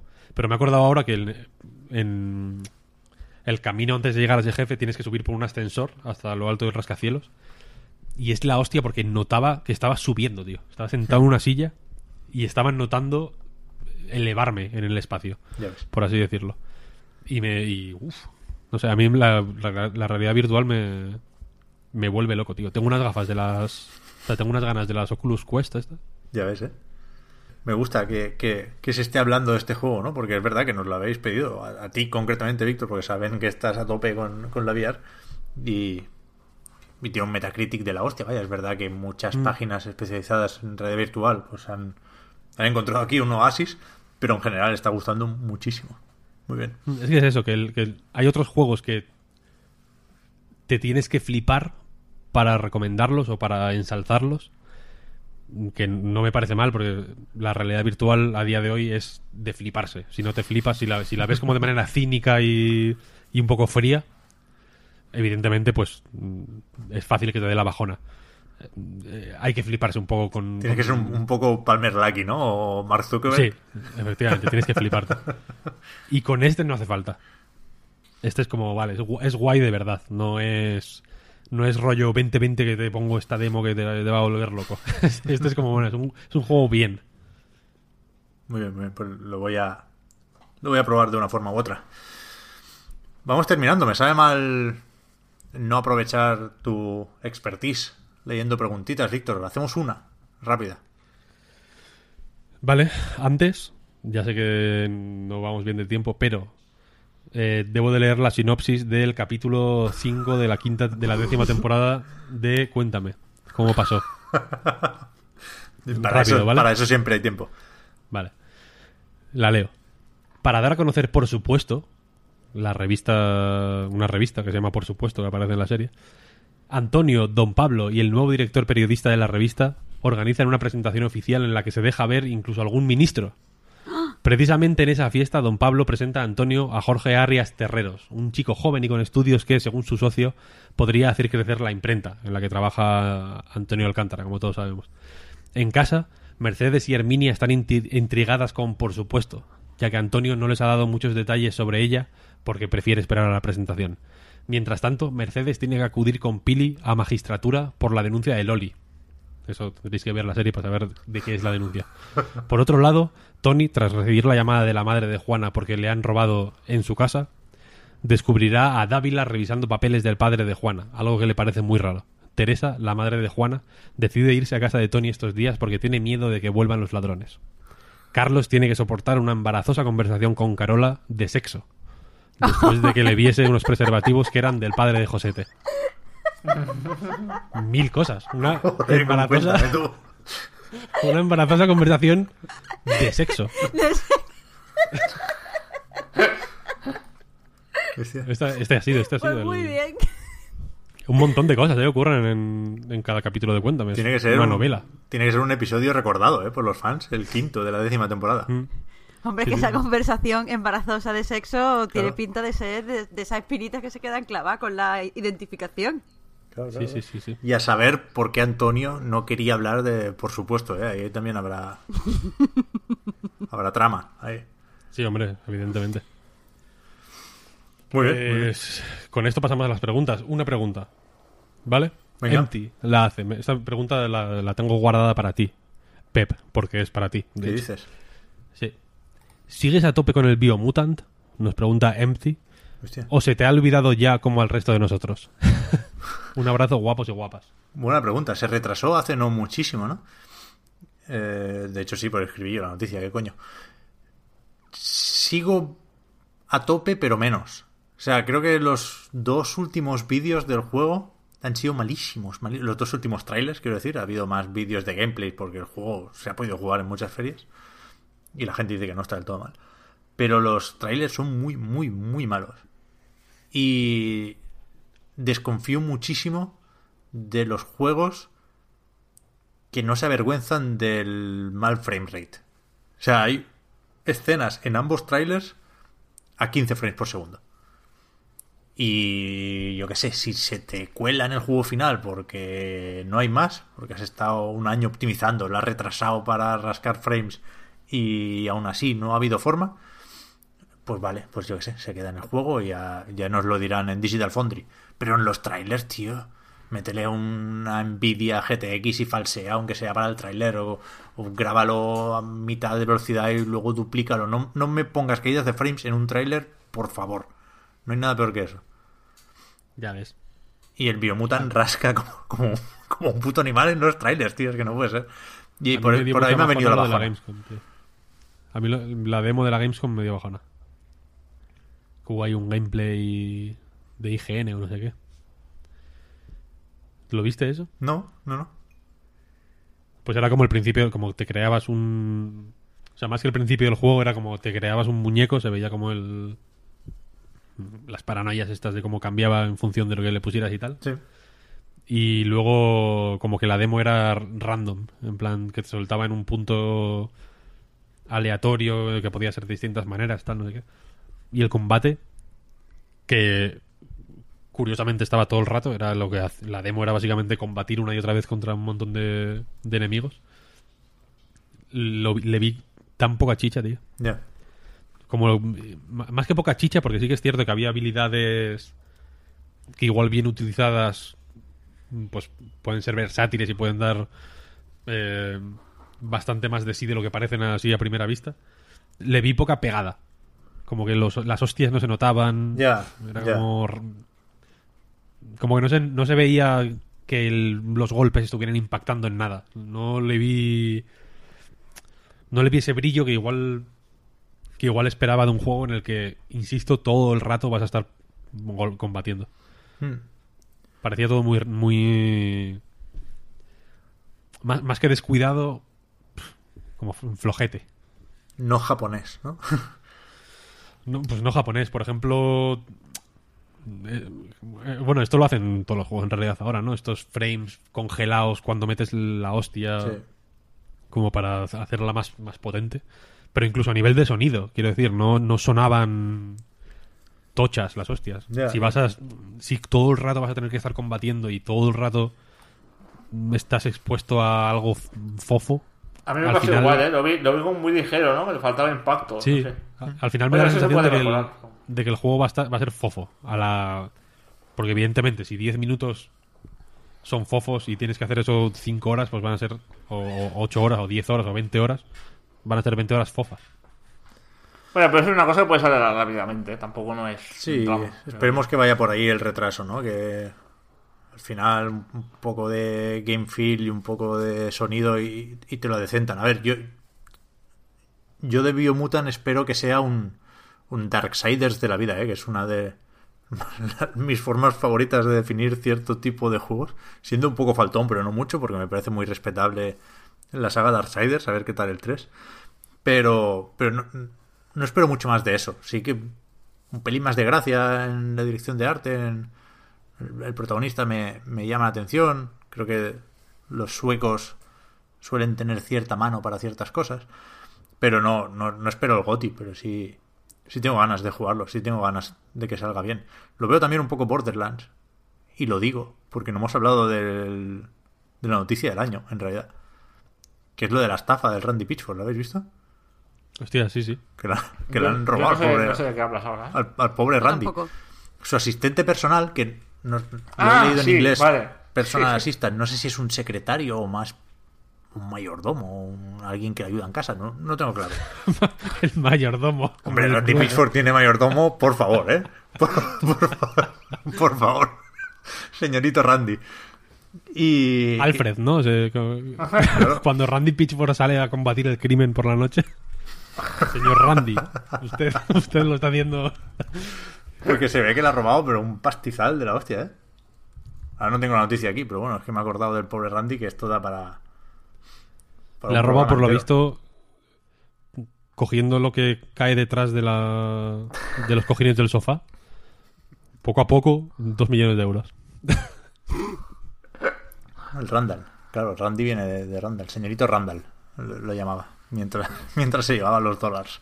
Ya ves. Pero, bueno, se ve que es un estafador profesional que había estafado a más gente por ahí y que cuando leí la noticia a principios de semana estaba estaba fugado, vaya, no, no sé si lo han encontrado ya. Pero bueno, que eso, que el Biomutant yo espero que salga bien, espero que salga bien. Pero es verdad que se ha desinflado un poco. Pues hasta aquí eh, llega el podcast Biomutant de esta semana. Hostia, eh, fíjate que por un momento pensé, Víctor, que, que me ibas a preguntar por el Honkai. Cuando has dicho, todavía estás a tope con... Porque quería hablar del Honkai, pero bueno, ya lo dejo para otro día, que hoy no, hoy no, hoy no damos, no damos para más en, en varios sentidos. Así que voy ya con la despedida, que es el momento en el que recordamos que el podcast Reload y también anightgames.com son proyectos que se mantienen gracias a vuestras generosas aportaciones en Patreon, patreon.com barra anightreload, y que para agradecer ese apoyo tenéis ahora los patrons un, un ratito más de podcast en la prórroga. Al resto nos, nos volvemos a escuchar la semana que viene. También os agradecemos, faltaría más, que nos sigáis y que nos ayudéis a mejorar. Y gracias también a Fran, a Marta y a Víctor. Una vez más. A ti, compañero. Gran Gedan, Pep. Es que llego, llego ya cansado al final y no me acuerdo de que ahora viene el, el, el subidón Ahí está. con las Ahí está, despedidas. gracias, tío. Si te pilla por sorpresa, mejor Sí, todavía. sí, sí, sí, sí, es verdad, verdad. Esto era, esto era neerlandés, por cierto. Que no tengo ni Yo- puta idea cómo se pronuncia. ¿eh? Yo es lo que más espero de todas las semanas. Es que la semana pasada fue una locura, vaya. Estuve por volver a empezar el podcast después del final. el, New Game, el New Game Plus. Kitty Carus Uprising ahí. Pues Ah, eso, y otro día gente. se quejaron de que luego en la prórroga digo a ti Pep igualmente, pero es que en la prórroga no entran en Inside Jokes, tío. Claro. no- Claro. Se van a acabar los idiomas en dos semanas, tío. Hay menos idiomas que, que episodios de Cuéntame, seguramente, en el mundo. En realidad no, pero ya, ya llegará ese, ese momento. No os preocupéis. Gente, hasta la semana que viene. Muchas gracias por todo. Chao, chao. Adiós. Hasta luego. Adiós.